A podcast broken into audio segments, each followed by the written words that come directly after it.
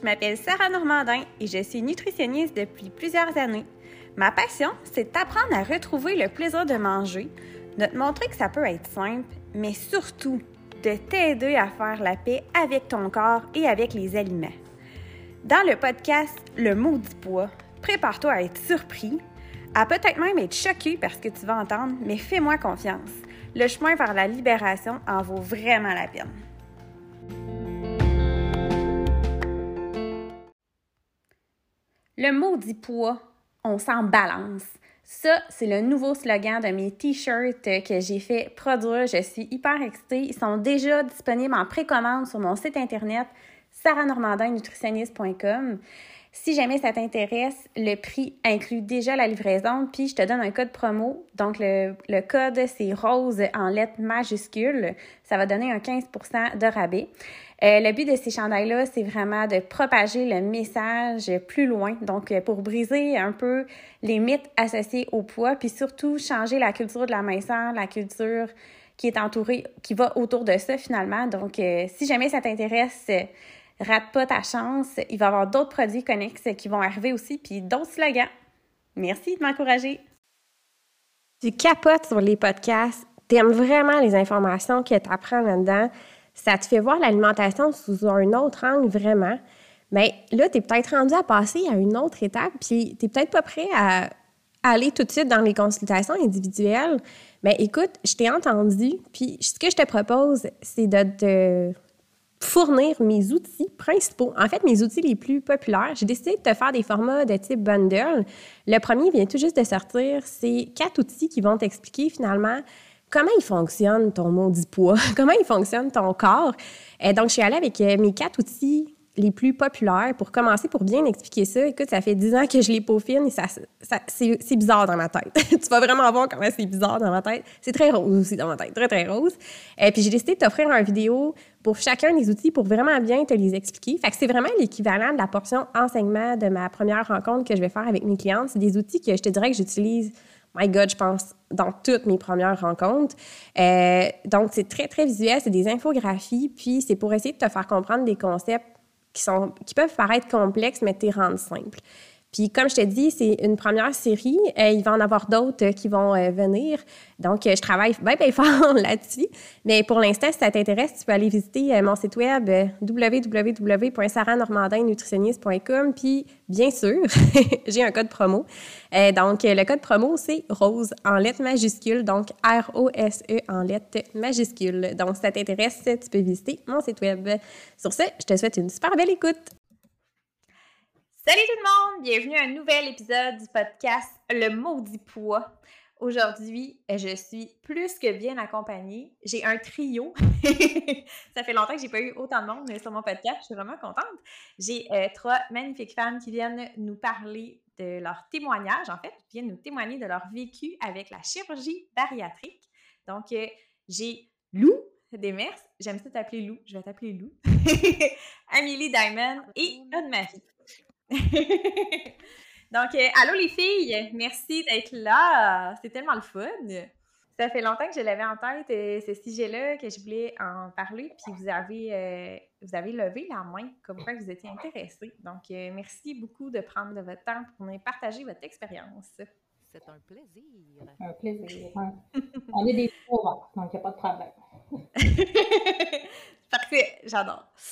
ben, je pense que je commencerai avant même de parler de la chirurgie, du type de chirurgie que vous avez eu, est-ce que vous voulez, euh, tour à tour, me parler un peu de votre euh, vécu avec euh, l'alimentation, avec les habitudes de vie en général, avant la chirurgie?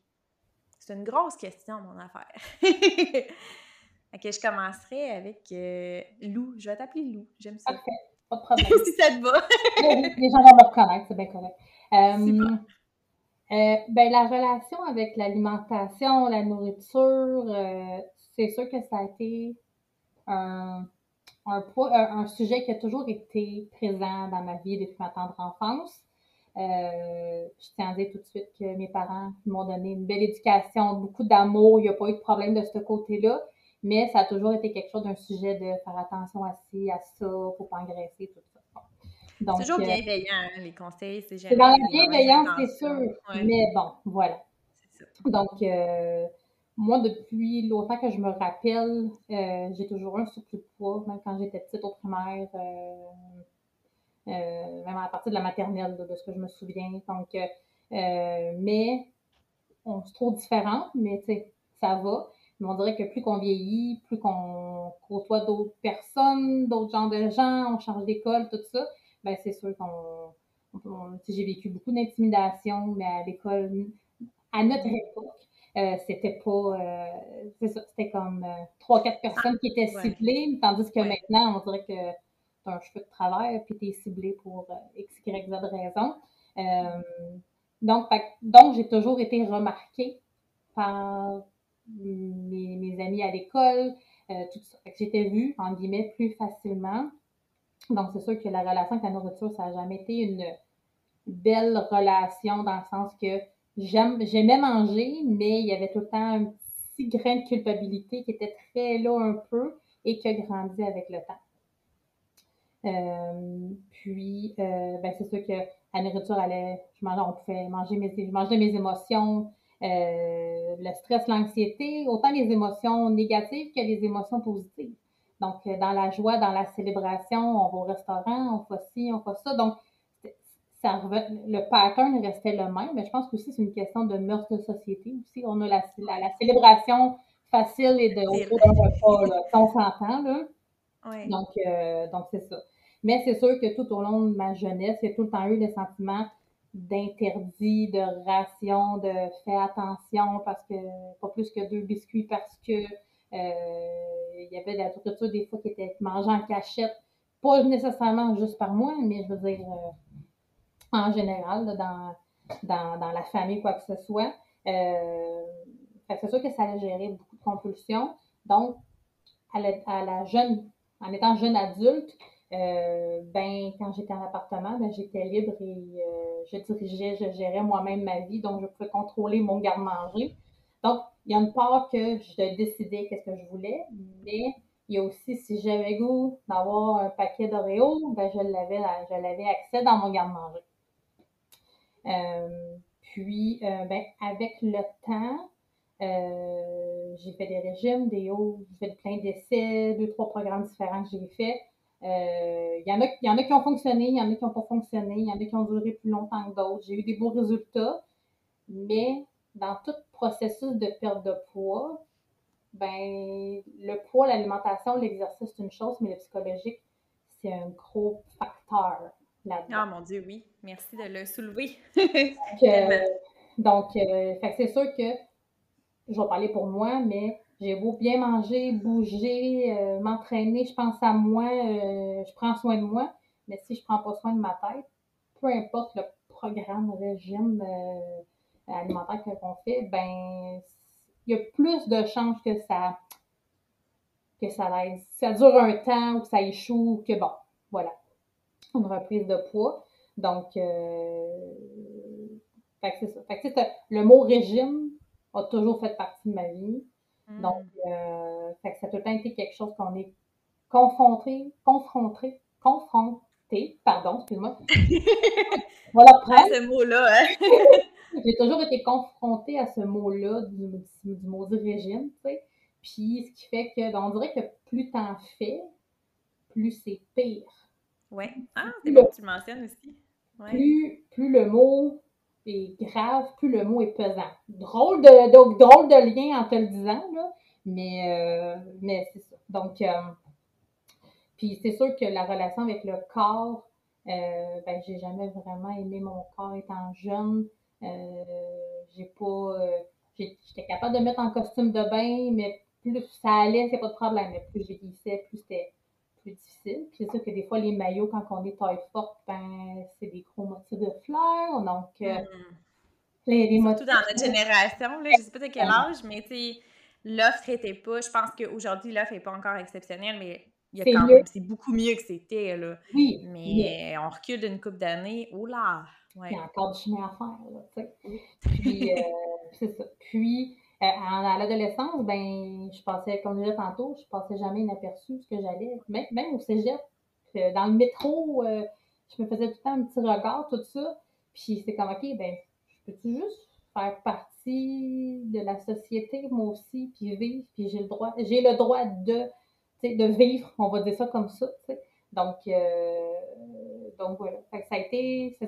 A été beaucoup de, il y a eu du positif, il y a eu du négatif, mais c'est tout le temps teinté par cette culpabilité-là de manger, bien manger, pas trop manger, faire attention, si ça, ça. Mais là, quand les émotions, l'anxiété, euh, dans mon cas, le post-grossesse aussi, il y, a toujours, il y a tout le temps eu quelque chose. La grossesse en étant un en ayant un surplus poids, ça, ça serait un autre sujet euh, qu'on pourrait parler très longtemps. Là. Euh, ouais, hein. ben, c'est ça. ça a toujours été teinté par ce mot-là. Donc, euh, quoique maintenant, ça a totalement changé ma vie, la chirurgie. Bon, on va en parler tantôt, là, mais c'est. Euh, j'ai passé comme l'autre côté de la clôture, de faire comme j'assume qui je suis, puis voilà. Merci! Ah, j'ai hâte qu'on aille là. mais avant, on va aller rencontrer Amélie. Allô! Euh, ben, Amélie, attends, je t'arrête 30 secondes. Amélie qui vient de ma petite région à Mauricie. Je capote. OK, fallait que On est fiers de notre région. Oui, tellement. Ben, dans le fond, moi, j'ai euh, au primaire, j'avais un poids correct, normal. Puis j'ai toujours été au secondaire aussi, euh, ni grosse ni petite.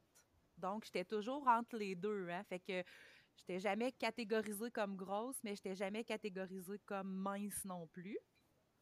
J'ai comme toujours été bien en chair.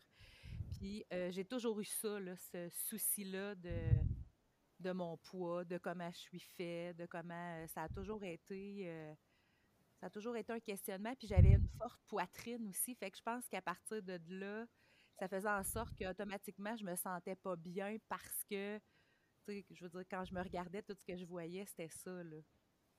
Puis à l'âge adulte, euh, j'ai gardé toujours le même poids. Ça a toujours été standard, ni grosse, ni mince, toujours entre les deux. Mais ça m'a jamais empêché de fonctionner. Ça m'a jamais... Euh, euh, jamais arrêté de vivre. Puis j'ai un peu la même, la même optique que Lou quand je suis tombée en appartement tout seul. J'avais comme pas de restrictions, je pouvais faire ce que je voulais. Fait j'ai comme. Je me suis comme lancée dans. Ben, pas dans la nourriture, mais, tu plus dans mes choix à moi que des choix santé. Mais ça n'a jamais rien changé. J'ai toujours été égale. Puis ma dernière fille, quand j'ai accouché, j'ai eu un accident. Et puis, euh, à partir de là, euh, je me suis mis à engraisser là, énormément. Là. Fait que est-ce que c'est les émotions? Est-ce que c'est le choc? Est-ce que je pense que c'est un mélange de tout. Je pense que je me réconfortais dans la nourriture. Je pense que la nourriture est devenue une obsession pour moi. Je, traînais toujours de la nourriture dans ma sacoche. Puis tu sais, on va, on va probablement en reparler, mais c'est encore comme ça aujourd'hui. C'est comme si j'avais une peur de manquer de nourriture tout le temps. Comme mmh. si j'étais pour mourir si j'avais pas de nourriture. Puis tu sais, c'est drôle parce que quand j'en parlais avec ma mère, ma mère, elle me disait, quand tu étais petite, il fallait que je te donne la suce entre chaque bouchée parce que justement, tu criais au meurtre. Fait que, tu sais, ah ouais, hein? ça vient de où? On le sait pas. Est-ce que ça a été déclenché par ça? Fait que je me suis mis à engraisser, engraisser. Donc, c'est ça. Fait que j'ai pris beaucoup de poids, puis j'ai euh, oublié mon niveau de satiété, puis j'ai mangé, puis j'avais des habitudes qui étaient euh, moins bonnes, là. Tu tu finis de manger, t'as plus faim, tu vas piger dans, dans les plats sur le comptoir. Puis, tu sais, contrairement à bien des gens, moi, j'avais pas compris que dans la vie, il faut manger ce qu'on aime en premier et non garder pour la fin. Fait que j'ai longtemps mangé ce que j'aimais pas en premier pour m'en ah débarrasser, puis garder ce que j'aimais pour la fin. Fait que je pense que ça a été un gros problème parce que quand j'arrivais à la fin de mon assiette, ben, je voulais manger ce que j'aimais, tu sais. Hey, c'est un bon point, j'ai ouais, jamais réfléchi. C'est ouais. comme d'allumer une, lumière qui était temps qui s'allume. Je trouve ça intéressant ce que tu dis. Ouais, j'ai vraiment réalisé ça. Puis, tu sais, maintenant, je mange ce que j'ai envie de manger en premier. Fait que quand j'arrive après, ben, j'ai plus faim parce que je suis satisfaite autant psychologiquement que physiquement. Donc, c'est ça. Fait que suite à ça, je me suis engraissée, engraissée, puis j'ai pas réussi à, perdre le poids euh, que j'avais eu de surplus après ma grossesse, après mon accident. Puis là, ben, ça a occasionné euh, plein de limitations, plein de je me regarde dans le miroir puis j'ai l'impression que c'est pas moi, c'est quelqu'un d'autre. Fait que c'est pas mal ça. Puis là, ben, il est arrivé un événement où j'ai voulu me faire, faire faire une diminution de la poitrine parce que là, c'était vraiment beaucoup. Puis quand je suis rentrée dans le bureau du médecin, c'est là que c'est là que le déclic s'est fait, je pense. Je suis rentrée dans le bureau du médecin, puis il m'a même pas fait enlever mon manteau, puis il m'a dit quand tu arrêteras de manger des chips, boire de la liqueur, puis que tu auras perdu 100 livres, là, je t'opérerai. Ah! J'étais quand ah! même quelqu'un qui était en oh forme. je veux je jouais au volleyball, j'étais capable de, j'étais capable de courir avant d'avoir pris du poids. Fait que c'était comme, ça m'a détruit, là. Puis là, c'est l'orgueil qui a embarqué, là. Grossophobie médicale. OK. aïe, aïe. Fait que c'est pas oh mal ça, l'histoire. Donc, c'est ça. Fait que c'était comme la première fois qu'on me disait en pleine face que j'étais grosse. Parce que, tu sais, tout le monde te dit Ah, t'es belle, tu dégages tellement, t'as des belles qualités. Et je te regarde, on dirait pas que t'es grosse. Euh, tu sais, tu t'habilles ah. bien. Fait que, tu sais, c'est comme la première fois qu'il y a quelqu'un qui me regardait puis qui me disait T'es grosse. Sauf que j'en mangeais pas de chips, j'en buvais pas non, c'est ça. Sais j'essayais de bien manger. Puis là, ben, tu sais, bien manger, si t'es grosse, tu manges de la salade, ben, c'est parce que tu veux maigrir. Puis si t'es grosse, tu manges pas bien, ben, c'est parce que t'es grosse, tu sais. Fait c'est ça. Il y a plus là. Ouais, c'est ça. Non, c'est ça. Il y a plus d'ici, t'es pris. Puis, tu sais, personnellement, je veux dire, j'ai pas besoin que personne me le dise que je suis grosse, là. Quand je me regarde, puis quand je m'habille, je le sais, là. Ah oui, c'est ça, c'est ça. Mmh. Et toi, Anne-Marie, est-ce que tu veux nous parler de ton parcours? Euh, moi, dans le fond, euh, je suis une personne, euh, ben, avant la chirurgie, je pesais, j'étais rendue, je pesais 290 livres. ma relation avec la nourriture, je pense que je faisais de la néphragie. névragie. Oui. C'est quelqu'un qui mange compulsivement, puis qui mange en grosse quantité, pas nécessairement des mauvais aliments, mais trop peut-être. Et puis, tu sais, ça m'emmenait des épisodes aussi, peut-être de boulimie, d'anorexie disons que ma relation avec la nourriture n'était pas trop bonne. Fait que c'est ce qui. Puis finalement, j'ai décidé de me reprendre en main. Mais tu sais, le, gros du travail était trop difficile par rapport que j'ai essayé pendant quasiment 20 ans de temps de perdre hmm. mon poids par moi-même. Et puis, euh, j'ai eu des hauts, des bas, j'ai fait des régimes drastiques. Euh, Nommez-les, là, why not, là, why not, là, c'est une limite euh, Herbalife, euh, ainsi de suite, là, euh, je pense que je n'ai pas tout essayé, j'ai tout fait, là. Puis, tu en bout de ligne, oui, tu perds sur le coup, mais tu gagnes en gain encore plus. Fait que, puis là, tu retombes dans ton, dans ton cercle vicieux de névragie, de boulimie, l'anorexie, puis tout ça. Et puis, euh, tu sais, on voulait, moi, je voulais pas me l'avouer que j'avais tous ces problèmes-là, mais avec la chirurgie bariatrique, je m'en rends compte aujourd'hui. Euh, que j'avais ces problèmes-là, que je voulais pas me l'avouer. Mais, euh, tu sais, ça a pris cinq ans avant que la chirurgie. Moi, par contre, tu sais, comparativement à certaines personnes que je connais, que c'est quand même assez vite, là. Euh, cinq ans, c'est la liste d'attente. parce que j'avais pas de diabète, hmm. j'avais pas de comorbidité. Fait que ça pouvait pas accélérer. Tu sais, j'avais pas de diabète, pas de cholestérol, pas de tension, pas rien, mais j'étais sous le bord de tout. Fait que, puis, tu sais, en plus, pour avoir ma chirurgie bariatrique, il a fallu que je prouve aux médecins que j'avais de la volonté. Fait qu'il a fallu que je perde du poids par moi-même. Euh, puis avec, euh, tu sais, seulement les outils qu'on nous donnait de nutritionnistes qui sont pas applicables à tout le monde, on va se le dire. Tu sais, c'est pas tout le monde qui mange les mêmes choses, les mêmes portions, tout ça. Puis, euh, c'est ça. Fait que, mais j'ai réussi quand même à perdre quasiment 45 livres quand même, hein? Avant la chirurgie. Parce qu'on me l'avait bien dit, si tu rentres et tu pèses pas, ben t'as pas un montant en bas, ben c'est de valeur, mais je t'opère pas cette journée-là. Quand même. OK. D'accord. quand je me suis fait opérer, quand j'ai fait ma démarche, je pesais 290 livres, peut-être même plus, je vous dirais. Euh, pesé à l'hôpital 262. Puis par la suite, en trois mois, j'ai réussi à descendre à la journée de l'opération à 249. Quand même.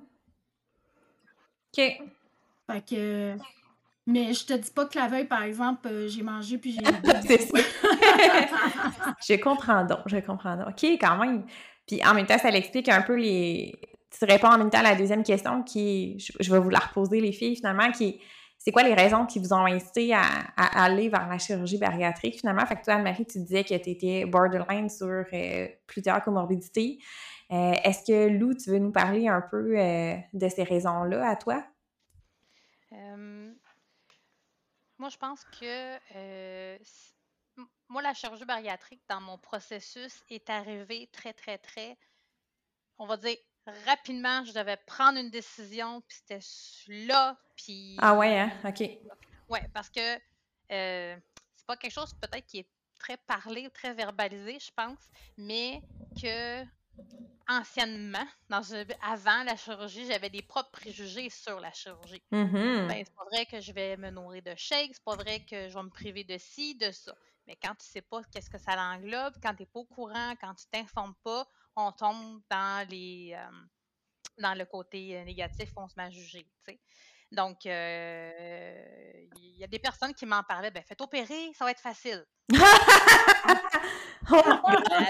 facilité, on en reparlera tantôt. Ouais, c'est mais je peux-tu t'arrêter 30 secondes puis te demander, j'ai été comme propulsée rapidement dans ce cheminement-là, est-ce que ça venait de... Qui, t'a, qui a amorcé l'idée de la chirurgie bariatrique? Moi, ça a été, euh, c'est mon un médecin. En fait, je te fais un, euh, une courte mise, en situation. Euh, début pandémie, dans le fond.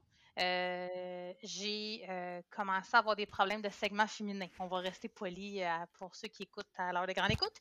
Donc, donc voilà. Puis ça a duré en tout et partout, je pense, 16 semaines d'affilée, non-stop c'était le chaos, on va dire oh ça comme ça. OK. Euh, je, je, travaille de la maison, je m'en vais dans le corridor, je rencontre mon conjoint qui me regarde, puis il fait Ça va dessus Je fais Non, ça va pas.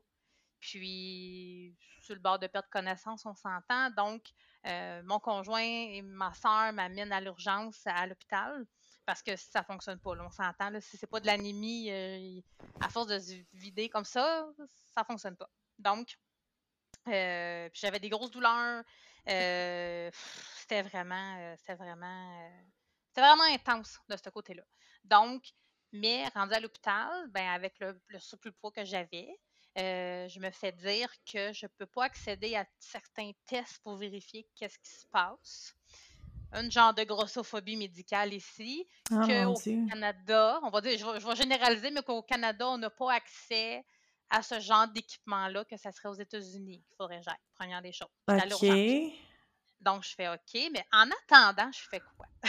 c'est ça. Euh, on me réfère en clinique externe pour voir un pour voir une euh, gynécologue. Donc, euh, mais dans, dans, ma famille, on a des antécédents de cancer féminin. Donc, j'ai ça qui joue aussi en dedans de moi, puis de par ma, mes antécédents familiaux, ma mère, ma soeur et ma grand-mère, on a à peu près les mêmes problèmes qui commencent à peu près au même âge, quelques années près. Donc, euh, là, c'est comme, OK, ben là, euh, qu'est-ce qui va arriver? Qu'est-ce qui se passe?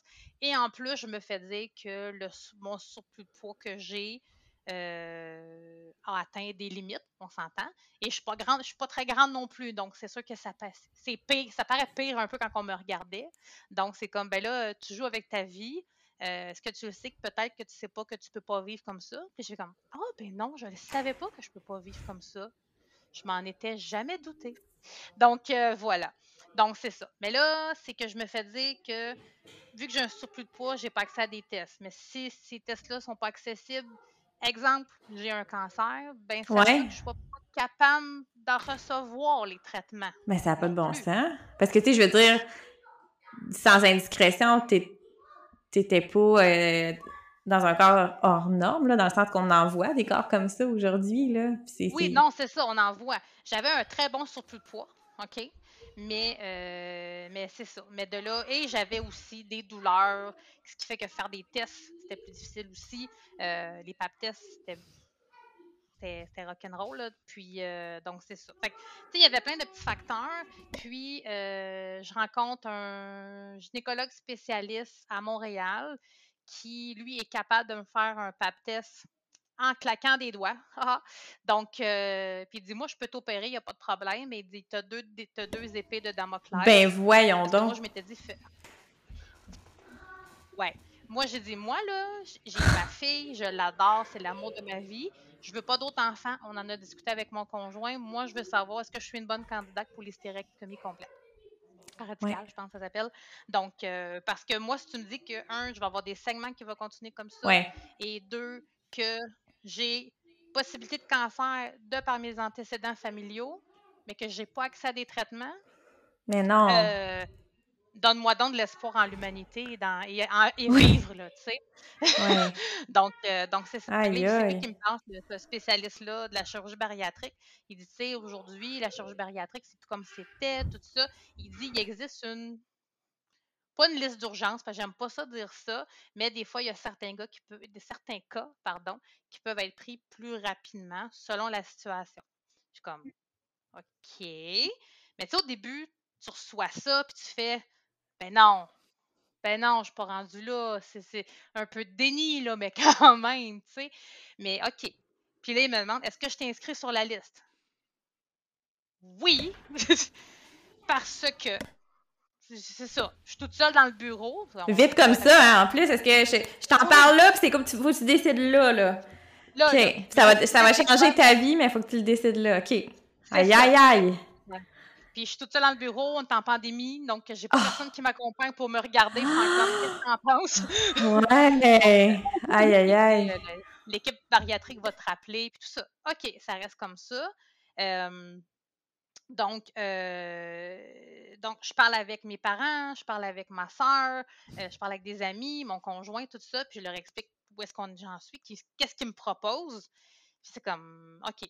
Donc, entre-temps, j'ai une consultation avec la gynécologue familiale, on va dire ça comme ça. Euh, c'est qu'elle a suivi ma mère et ma soeur. Puis elle me parle que, ben, effectivement, la chirurgie bariatrique serait peut-être une opportunité. On ne parle pas d'une décision radicale, on parle d'une opportunité. Puis j'adore cette gynécologue, c'est une perle qui me parle que qu'est-ce que ça pourrait m'amener si ça, ça, puis qu'il y a des solutions, puis que ah. Donc, OK. Pour que tu puisses prendre une décision libre et éclairée, là, vraiment. Exactement, tu sais. Ouais. Donc, euh, fait parfait. Puis là, c'est ça. Là, avec les discussions, euh, avec les discussions, excuse-moi, je vais me revenir dans le bon, dans le bon, dans la bonne chronologie. Là, après, après le rendez-vous avec cette gynécologue-là, j'ai des discussions avec ma famille, puis ma soeur, entre autres, et mes amis, tout ça. Puis, mes parents euh, ont décidé de m'offrir la chirurgie en clinique privée. OK. Donc, donc euh, fait là, c'est comme, OK, mais c'est pas donné, là. C'est pas. c'est un, un, très beau cadeau, on s'entend, mais je suis tout de suite dans, mais non, vous pouvez pas faire ça, c'est vos sous pour votre retraite, c'est vos sous à vous, c'est pas à moi, là, à vous n'avez pas à faire ça, tu sais. Donc, euh, puis ils me disent, bon, on est aussi bien de t'en faire profiter maintenant pour que nous aussi, on en profite de te voir prendre ta santé en main et te voir t'épanouir, puis tout ça.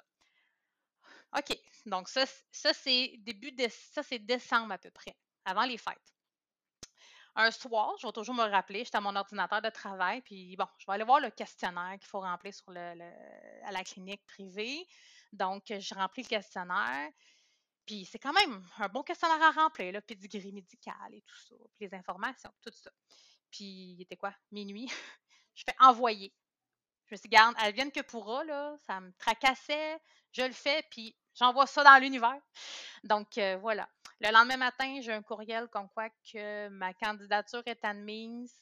Euh, je serais une bonne candidate selon le questionnaire. Je dois parler avec l'infirmière ou la coordonnatrice de, chirurgie.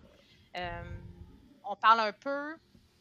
Euh, ils me disent que oui, tout ça. Entre-temps, j'ai eu quelques ateliers avec l'hôpital au public que j'ai eu pour les rencontres informatives, tout ça. je, pouvais tranquillement me faire une hmm. tête sur qu'est-ce que c'était. Puis, c'est ça. Puis là, j'ai pris le temps des fêtes pour y penser, de faire comme, OK, je m'en vais, je m'en vais au privé. Mes parents veulent me faire ce plus beau cadeau-là. Donc, euh, d'accord, euh, qu'est-ce que ça implique? Donc, après les fêtes, j'ai dit oui. Puis, euh, là, c'est en janvier. Et moi, je me fais opérer en avril 2021. Donc, j'ai quatre mois. Fait que tantôt, quand je te disais que j'ai j'ai pas eu comme Anne-Marie le cinq ans d'attente puis c'est pas péjoratif. Il fallait que je me fasse une tête en quatre mois pour me faire opérer.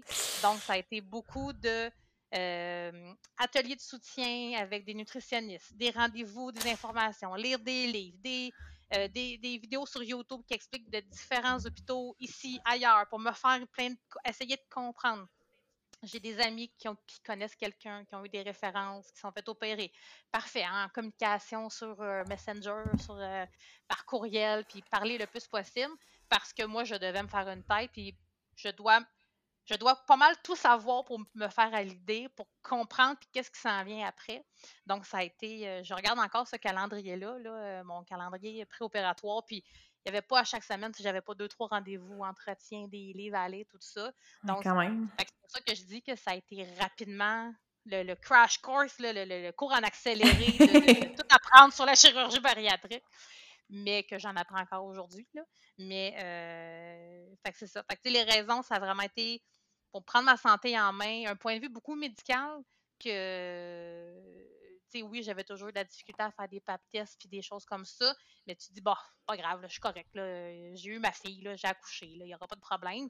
Mais c'est quand tu es confronté à quelque chose de plus grave, de plus, on va dire, euh, sérieux, que là, mmh. c'est comme, ben là, euh, il y a une infirmière qui m'a dit, ben, c'est comme si tu avais eu deux chances de mourir sur deux. Euh, OK. Ça m'a J'ai fait comme, ben, on a déjà une chance sur un. je suis pas bonne en maths, mais ça, je l'ai compris. mais, de savoir que, OK, si un cancer, je peux pas être traité, et là, si mon poids continue, ça s'arrête pas, ben, je, peux en décéder aussi. Oh, attends une minute, là. Euh... Puis c'est pas parce que je, je, suis dans le déni, c'est juste que la vie a, été ainsi faite de ce côté-là. Donc, euh, mais c'est ça. ça a été ça, a été intense ces, ces mois-là, mais ça m'a pris ça pour comprendre que, attends un petit peu, là, je veux vivre ma vie que celle qui me, qui me revient, celle que je veux vivre. Puis j'ai tout essayé, mais là, euh, je, suis, je suis rendue à, à l'outil le plus radical. On va s'en ouais, Ouais. Mais je suis sauvé la vie. Oui. Ah, c'est bon. Merci. Merci de ton partage. Toi, Amélie, comment ça s'est passé? Qu'est-ce qui t'a incité à penser à la chirurgie? Puis j'ai le goût de rajouter qui t'en a parlé en premier. Est-ce que ça venait de toi ou ça venait plus du milieu médical? Euh, ça vient plus du milieu médical suite à mon rendez-vous avec euh, le chirurgien euh, pour une réduction mammaire. Je suis allée voir mon médecin. Puis mon médecin m'a dit ben il y aurait la, solution de la chirurgie bariatrique. Là, on est en peut-être 2017 à peu près, presque 2018. Et comme j'ai une méga orgueil et que j'avais déjà essayé plusieurs régimes puis que je n'étais pas capable d'y tenir parce que je veux dire, ça prend. Parce que, ben, ça, prend, je veux dire, ça prend euh, comme un athlète qui s'entraîne pour aller aux Jeux Olympiques. Tant qu'à moi, un régime pour moi, c'était la même chose. Ouais. Ben, j'ai dit à mon médecin, au lieu de me dire je vais aller sur la liste d'attente puis je verrai, je vais dire, j'ai dit non, non, non, je vais, je vais être capable par moi-même. Ben oui. Fait que c'était l'orgueil. Donc, je me suis battue pendant un certain temps. J'étais allée voir des nutritionnistes. J'ai suivi un programme avec l'université de notre région là, qui était sur euh, vraiment tout ce qui est euh, l'alimentation intuitive, puis tout ça. Puis euh, au fil du temps, ben, tout ce que je me faisais dire, c'était ben oui, mais c'est correct ce que tu fais, c'est correct ce que tu manges. Euh, oui, tu as quelques petits excès, oui, tu sais, tu picosses, mais en même temps, tu as faim. Euh, tu sais, c'était ça. Puis je me souviens, j'arrivais chez la nutritionniste à l'hôpital, puis je disais Oh mon Dieu, j'ai fait un excès cette semaine. Puis elle me disait Ah oui, qu'est-ce que tu as mangé? Là, je disais J'ai mangé de la pizza. Là, elle me disait OK, une large. Là, je disais Non, j'ai pris deux points. C'était démesuré, là, ça avait même pas. ah ouais en discutant avec elle, elle a fini par me dire euh, ben ça serait bien la chirurgie bariatrique. Puis tu sais, chez nous, on est quand même beaucoup actifs. on fait des randonnées, euh, on joue tout le monde au volleyball, on fait du ski de fond. Euh, mais là, j'avais beau aller faire du ski de fond, là, j'avais mal aux pieds. Je faisais un kilomètre, je pleurais, je revirais de bord, je les attendais dans l'auto.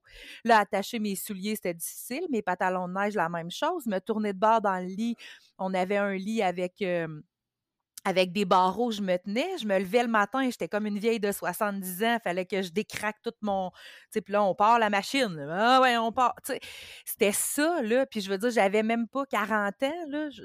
Fait que je me disais, ça n'a pas de sens. Puis là, tu sais, ma plus jeune était, était plus petite. Fait que là, j'étais pas capable de la suivre. Là, j'essayais de la suivre. Je me sentais comme une nounoune. Là, on joue au volleyball euh, de, dehors l'été. Puis, tu sais, moi, il faut dire que mon conjoint est mince et il mange tout ce qu'il veut. Ma grande fille était mince, elle mangeait tout ce qu'elle veut. Dans l'équipe de volleyball, c'est qui qu'on vise avec le ballon? Ben, c'est la grosse toutoune, tu comprends? c'est sûr qu'elle n'est pas capable de pogner le ballon. Fait que d'autant plus que je suis capable de le prendre, le ballon, mais je t'en maudis parce que c'est moi que tu vises. Fait que finalement, je finissais jamais contente de rien, puis j'étais plus capable de rien faire. Puis moi aussi, tu sais, j'étais comme toi, Anne-Marie, limite diabète, limite cholestérol, limite tout plein d'affaires. Fait que finalement, j'en suis venue à la conclusion que c'était ça. Mais pour moi, la chirurgie bariatrique, au départ, c'était un échec. Mmh. Mais c'est vu comme ça souvent, hein? Vraiment. C'était pareil comme si moi, j'avais pas de volonté ou j'étais pas capable. Mais finalement, c'était pas ça, c'est ton corps qui était. Il voulait plus collaborer, en fait. Là. Non, c'était en plein ça. Puis, tu sais, en même temps, plus tu te mets de la pression, pire que ça. Puis, tu sais, il y avait beaucoup aussi la charge mentale qui vient. Mmh. Puis, tu sais, moi aussi, comme toi, de Marie, j'étais peut-être rendue à ça, 293 livres là, avant de me faire opérer. Puis, tu sais, c'est moi, c'est la charge mentale aussi qui me disait «Hum, est-ce que je rentre dans cette banquette-là? Hum, est-ce que je passe entre ces deux personnes-là? Hum, ah, excusez, excusez. Tu sais, c'était ça. Là, puis là, tu avais, tu sais, mettons, en 2018, il y a eu la. la super mode que les grosses pouvaient plus porter de leggings, là. Ah, mon Dieu, oui. une grosse avec des leggings, là. Bon. Ben là, moi, je mettais que des leggings parce que je me sentais bien puis je me sentais cachée dans ma tunique, tu sais. Ouais. Fait que c'est comme tout ce mental-là qui venait, euh, qui venait avec ça. Puis là, mon médecin, on a décidé d'aller vers la chirurgie. Puis j'avais euh, fait des demandes dans plusieurs hôpitaux. Puis moi, j'ai attendu 18 mois, là. Fait que, tu sais, mais j'avais vraiment fait tout le cheminement, la thérapie avec un psychologue, nutritionniste, tout le kit. Fait que, tu sais, pour moi, tout était fait, tout était, j'étais prête à ça, j'étais rendue là. Ouais. Fait que, tu sais, c'est tout ça qui m'a amené euh, à la chirurgie. Ah, c'est bon, merci euh, de le partager aussi. Puis je trouve ça intéressant que tu le mentionnes parce que c'est une des conséquences, entre autres, ben, il y a la génétique, il y a la loterie génétique aussi à la base qui fait qu'on part pas euh, tout au même niveau, mais il y a aussi tout l'historique qu'on a eu avec notre corps aussi. Puis si on a été euh, lancé dans le monde de la culture des diètes avec des variations de poids en yo-yo, ça devient super difficile d'avoir un potentiel on appelle ça le potentiel d'amaigrissement, ça joue tellement sur le métabolisme, puis je, le vois quand même souvent.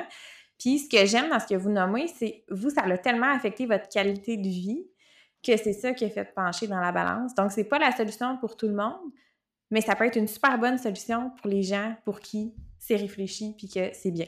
Comme dans tout, c'est toujours une question de nuance, là. Bien, puis sincèrement, s'il y a des gens qui le font pour le physique, ça règle rien.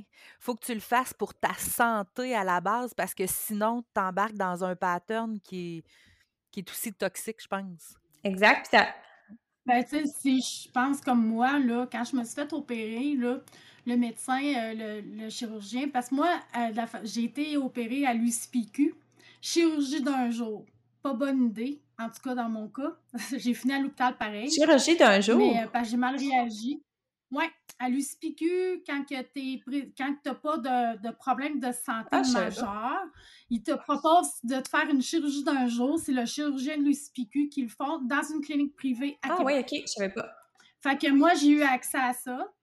Puis euh, j'étais dans une chambre d'hôtel à proximité.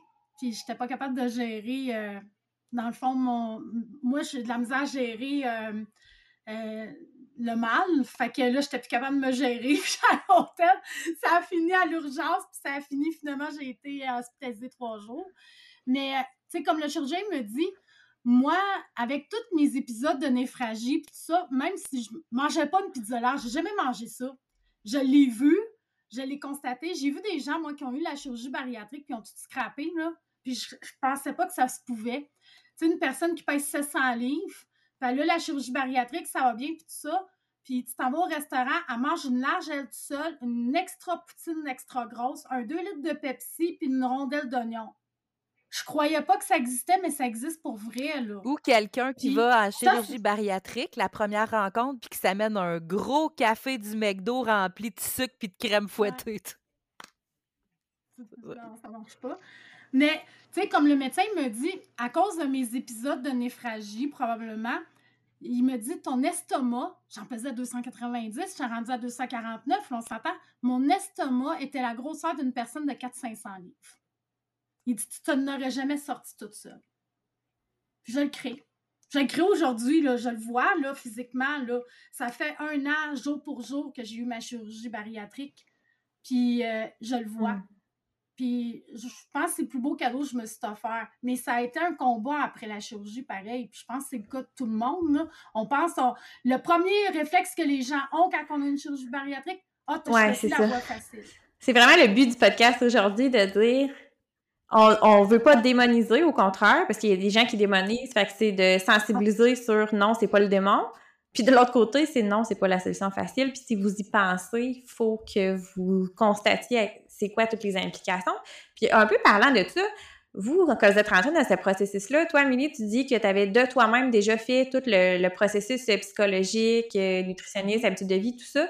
Est-ce que euh, Lou puis Anne-Marie, c'est quelque chose qui vous a été offert d'avoir un accompagnement, aller voir justement votre relation avec la nourriture, s'il n'y avait pas des problématiques? Anne-Marie, clairement, tu parles d'hyperphagie, tu parles de boulimie, peut-être anorexie, avait clairement des problèmes. Est-ce que ça, ça a été adressé avant que tu sois opérée? Oui, ça a été adressé avant que je sois opérée. En fait, euh, tu sais, euh, j'ai même eu une étiquette, attention. j'ai été chanceuse, j'ai été étiquetée par le système, puis je vous dirais, ça a du bon, mais pas du bon, parce que l'étiquette, je trouve qu'elle colle pas, mais bon. Euh, moi, j'ai eu une étiquette de TPL ah, OK. Fait que là, tu sais, C'est un autre sujet, ça aussi. Il y a beaucoup de préjugés par rapport à ça. J'en ah, parlais justement aujourd'hui. Tellement. tu sais, c'est ça. J'ai eu cette étiquette-là, mais tu sais, avec cette étiquette-là, ça m'a comme pas aidé dans mon processus. Parce que les autres, pour eux autres, c'est comme une instabilité. Fait qu'ils se disent, ah, tu vas retomber dans ce pattern-là, nanana. Mais mon mindset, moi, il était fait. Ça faisait cinq ans que je travaillais sur moi, que je, que je savais exactement ce que je voulais, que je me disais que non, ils ne m'appelleront jamais. Puis j'ai fait un petit peu comme toi, euh, Amélie. J'avais envoyé, mon médecin avait envoyé ma candidature partout au Québec. Puis la place que je pensais que jamais qu'il m'appellerait, c'était l'UCPQ. Savez-vous quoi? C'est eux autres qui m'ont hmm. appelé. Après ça, ça a comme déboulé. Toutes les autres m'ont appelé ou presque. Il y en a une hôpital qui m'ont pas appelé, c'est l'hôpital de Montmagny parce que j'avais l'étiquette de TPL chez eux. Puis ils m'ont dit j'ai eu un j'ai eu un problème avec mon estomac moi, récemment, puis je suis allée là, puis ils m'ont dit nous autres on t'aurait jamais opéré. Le médecin me dit ça en pleine face. Là j'ai dit waouh. C'est le fun. Parce que, bon. Il y a beaucoup de. Ouais, c'est ça, ça, ça serait le. Ça, ça, ouais, c'est ça. Beaucoup de préjugés sur euh, certaines maladies mentales, effectivement. tout à fait, ou traits de personnalité, ou peu importe comment les appeler, mais tellement de préjugés, my God. Puis toi, euh, mm. Lou, toi, c'était plus le milieu privé. Je suis curieuse de savoir, est-ce que ça a été. Tu sais, je vois que tu es quelqu'un de super organisé. Vous, ne voyez pas ses notes, mais elle a toutes noté les réponses aux questions. tu parles que toi-même, tu as fouillé, tu as pris plein d'informations, puis euh, c'est génial. Mais je me demande, quelqu'un qui euh, qui a pas ce, réflexe-là, qui fonctionne pas de la même façon, est-ce qu'on t'a parlé de l'importance euh, justement de consulter avant ou de faire évaluer un peu tes habitudes de vie avant? Non. Non, il n'y a pas. Moi, je l'ai fait par moi-même parce que je me suis dit, OK, là, Lou, tu te fais opérer, tu t'en vas faire quelque chose de radical, tu te fais l'opération. Tu sais, c'est pas la dernière chance, là, mais le cadran sonne, là, tu sais. Donc, je me suis dit, je vais tout mettre les chances de mon côté parce que, de par ce que je, m'étais fait dire, de parce que j'avais parlé, euh, il n'opère pas la tête non plus. Non, c'est ça. Oui, j'aime ça comme, comme image, oui.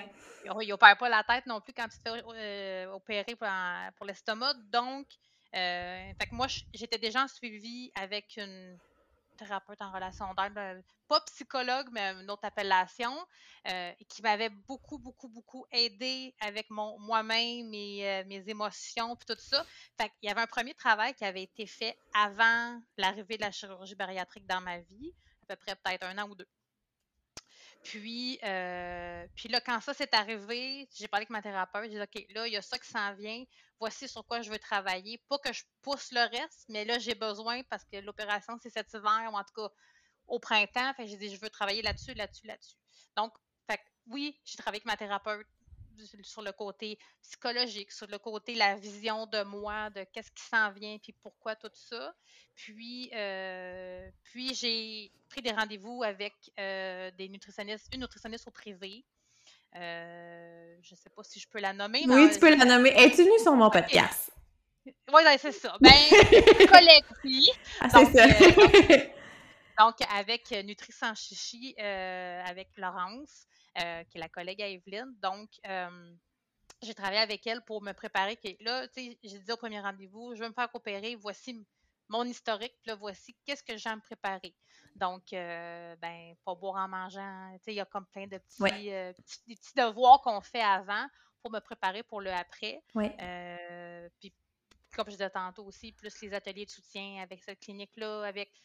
Mais moi, de mon côté, ça a tout été par moi-même euh, parce que je savais et je me doutais que le psychologique allait être difficile. Euh, ça a été ça a bien été, ça va encore bien. Il, y a des journées que c'est plus difficile, puis je pense que ça, c'est le cas de. Ça va être notre vie, mais, euh, mais c'est ça. Mais, par chance que j'étais préparée, je me remercie. Ouais, hein? Parce que m'avoir préparée comme ça, m'avoir organisée, pour certaines personnes dans mon entourage, j'ai trouvé ça peut-être trop, mais moi, ça me prenait ça pour me, me, rendre confortable avec le choix que j'avais fait. Bien, je pense que tu te connais bien, puis tu connais ce qui est nécessaire pour toi pour prendre une décision libre et éclairée pour que tu sois à l'aise là-dedans aussi. je pense qu'on est, on est tous différents, mais l'important, c'est de, bien se connaître. Je pense que c'est une façon aussi d'aller chercher une certaine autonomie aussi. Que, mmh. tu sais, c'est comme. J'aime ça c'est moi, c'est moi qui se fait opérer, c'est pas ma meilleure amie. Fait quand même que je peux verbaliser que oh ben là, c'est pas facile quand je mange, il arrive telle chose. Ben mon amie, c'est pas son estomac elle, c'est le mien. Fait que là, c'était comme c'était beaucoup en moi le le, le, le, le, le pouvoir. Ouais, c'est ça, comme Spider-Man dirait. Donc euh, à grand pouvoir vient des grandes responsabilités, mais c'est un peu ça quand même aussi, ça vient avec. Fait que moi, c'est la façon que j'ai pu me trouver. Et, mais c'était un sujet intéressant aussi. Donc, mmh. euh, parce que je m'intéresse, je m'intéresse aussi. On s'intéresse tout à l'alimentation, c'est juste que certains degrés de personnes, c'est plus intense. Mais moi, je trouvais ça le fun de voir, OK, il y a ça que je peux faire, puis des trucs aussi que je peux avoir. Puis c'est comme, OK, ben, je voyais des, des personnes me disaient, ben moi, je mange de tout, mais c'est la quantité qui. Fait, il y avait vraiment moyen, ça me réconfortait beaucoup de voir que même si je pense c'est une des choses qu'on se fait toutes dire, c'est chaque personne, chaque corps est différent. L'opération, même si tu as une sleeve, ben, ça peut être différent pour l'autre personne qui a une sleeve. Oui, tout à fait. Et c'est important de le comprendre parce que faut pas se comparer. Ça aussi, ça aussi, c'est quelque chose aussi. Ah, c'est un bon point, ça aussi. Moi, j'aurais une... question à vous poser, les filles. Je suis curieuse d'une affaire. Est-ce qu'on vous a proposé diverses options? où on vous a mis devant un fait puis dire ben c'est ça qu'on va te faire puis tu sais t'as comme parce qu'on entend beaucoup parler qu'il y a des gens qui ont le choix entre trois sortes de chirurgie tout dépendant des places puis euh, tu sais comme moi moi j'ai eu la sleeve euh, mais je voulais bypass parce que ma hantise de reprendre mon poids est encore là aujourd'hui puis je me disais si je prends la sleeve l'estomac pour grossir euh, tu sais, si tu fais pas attention, tu sais. Puis bypass, c'est comme, euh, je, trouvais les effets secondaires plus drastiques. Je me suis dit, c'est sûr, je, je veux pas m'aventurer là. Mais j'ai parlé trop vite, je vous dire. J'ai lassé, puis j'ai autant de problèmes par bout. ben moi, on m'a pas offert, euh, le chirurgien m'a pas offert de choix. Il m'a dit qu'à l'âge que j'avais, avec sais, j'avais pas de problème de santé, donc c'était la sleeve qui était le meilleur élément pour moi. Puis tu vois, il n'y avait pas tard parce qu'il m'avait dit tu vas perdre 80 livres à peu près. Puis mettons, là, ça fait quatre, ça va faire 4 ans en juin. Puis après 4 ans, j'ai perdu 100 livres. Puis j'en ai repris à peu près 15, 15, 16, mettons. Fait que tu sais, il était, il s'est vraiment, euh, il été vraiment dans le gauge de, de ce qu'il avait dit. Puis je pèse exactement presque le même poids que j'ai toujours pesé dans ma vie. Ah, c'est ça quand même, OK. la prise de poids, ouais. Ah ouais, vraiment. quand même. C'est comme si c'était... Euh, ouais. Mais non, moi non plus, j'avais pas ce choix-là. Puis, tu sais, moi, j'avais pas... L'option du bypass me faisait peur. Puis moi, ce qui me faisait beaucoup peur, c'est niaiseux, là, mais c'est souvent les gens, ils sont blêmes. Tu sais, on dirait qu'ils sont malades, ils ont les traits étirés, tu sais, puis moi, je voulais pas ça parce que je faisais la chirurgie pour être en santé puis pour que ça perdure dans le temps. Mais euh, non, j'ai pas eu de choix, moi non plus. Effectivement, qu'avec le bypass, dans le fond, la différence pour les gens qui nous écoutent, mais je vous réfère à l'épisode complet avec Evelyne, justement, sur la chirurgie bariatrique, mais c'est qu'avec le bypass, on crée une malabsorption au niveau des intestins. Donc, oui, il y a beaucoup plus de risques de carence euh, en plusieurs vitamines minéraux, dont le fer, qui des fois peut causer de l'anémie. Ça nécessite beaucoup de suppléments. Tandis que la sleeve, ben, c'est une restriction en termes de portions qu'on va manger, mais il n'y aura pas de malabsorption. Fait qu'il y a quand même des risques de carence qui sont présents, mais c'est moins. Euh, les risques sont moins élevés, en fait. Mais il y en a quand même, puis il y a d'autres complications. Là, je suis pas en train de dire que c'est une solution facile, c'est pas du tout ça le point. ouais. Moi, c'est drôle parce que moi, avec le chirurgien, moi, il offrait les trois sur les quatre qui existent à peu près. Euh, moi, je voulais la SADI, qui est le genre de bypass 2.0. On va l'appeler. Ah oui! Oui! Ah, il était rendu là, c'est bon. Donc, euh, donc euh, une, une, ou deux incisions de moins, donc moins invasif un petit peu, tout ça, qui ne se faisait pas partout. Mais mm-hmm. avec mon historique de poids yo-yo, mais j'étais quand même très jeune. Donc, il dit, je suis pas certaine que c'est la meilleure solution parce que s'il arrive quelque chose après, ben voilà. Il y avait, plus vraiment d'autres options.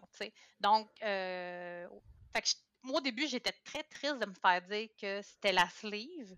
Parce que je me disais, ah, oh, ben, moi, c'est pas ça que je veux. Mais au final, je suis très heureuse d'avoir eu la sleeve. mais euh, parce que c'était une idée que je m'étais fait, puis tout ça. Mais euh, avec le chirurgien, quand j'ai écouté ses arguments, puis j'ai pesé le pour et le contre de ce qu'il disait, ben, il avait raison. Fait je, sais que certains centres hospitaliers imposent des fois ou ils laissent le choix. Donc, je pense qu'il y a un peu des deux aussi. Hmm. Mais je regrette pas du tout d'avoir écouté le chirurgien puis de d'avoir embarqué là-dedans parce que j'ai eu des, résultats au-delà de ce qui était projeté. Donc, euh, donc euh, c'est au-delà de mon, de mon de mon espérance de voir comment ça a bien fonctionné. Je pense qu'il y a un gros euh, majeure partie qu'il faut redonner euh, à toi, à ce que tu as fait aussi comme cheminement avant. Tu t'es pas lancé là justement en disant que ça va comme se régler tout seul puis j'ai rien à faire. Là. Fait que je pense qu'il y, a ça qui joue beaucoup dans la, réussite finalement. Puis je pose la question, mais je pense qu'on l'a quand même bien compris dans vos réponses depuis le début. Est-ce que vous êtes satisfaite de votre chirurgie, de ce choix-là? Euh, ben moi, pour qu'est-ce qui est de ma part, à date, oui. Euh, mais reste, comme j'expliquais, je, je, vais toujours avoir un petit peu l'antise un peu. Moi, j'ai 44 ans. Et puis euh, là, j'ai eu des problèmes avec mon estomac récemment. J'ai fait un petit séjour à l'hôpital parce que du jour au lendemain, mon estomac a décidé qu'il se rebellait pour X raisons qu'on ignore encore. Je devrais le savoir la semaine prochaine parce que j'ai été hospitalisée pendant trois, semaines? J'étais plus capable de boire. Ouais, plus capable de boire, plus capable de oh, manger. Euh, puis là, mon estomac, il voulait plus rien savoir, puis ça faisait un mal, quelque chose d'écœurant. Puis il pensait que c'était la vésicule biliaire. Elle a grossi, mais pas rien de significatif. Mais en tout cas, fait que c'est ça. Mais euh, justement, par rapport à ma hantise, j'ai décidé de me prendre moi en main. Je me suis dit, OK, j'ai un outil pour m'aider. Euh, je me suis pris un entraîneur privé. Moi, j'aime aller au gym. Il y en a qui n'aiment pas ça. Moi, j'aime ça. J'ai trouvé un exutoire en me défoulant à sa fond, puis en, faisant mon cardio, puis j'ai trouvé plein de solutions. Puis, euh, justement, je me suis dit, j'ai une chance de pouvoir prendre ma vie en main, de pouvoir prendre le contrôle de mon corps. Ben, je m'en vais travailler sur ce sens-là. Fait que j'ai décidé de moi me prendre en main. J'ai appliqué à la lettre vraiment ce qu'on me disait.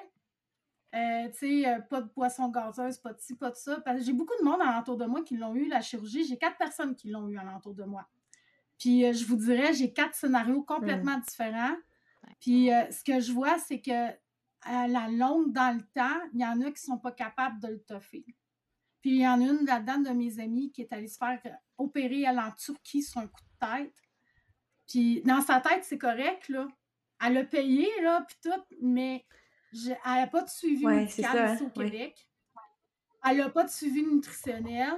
Des fois, je la regarde manger, puis j'ai dit, mon Dieu, c'est parce que tu ne dois pas boire en même temps que tu manges normalement. Tu sais, tu vas faire grossir ton estomac.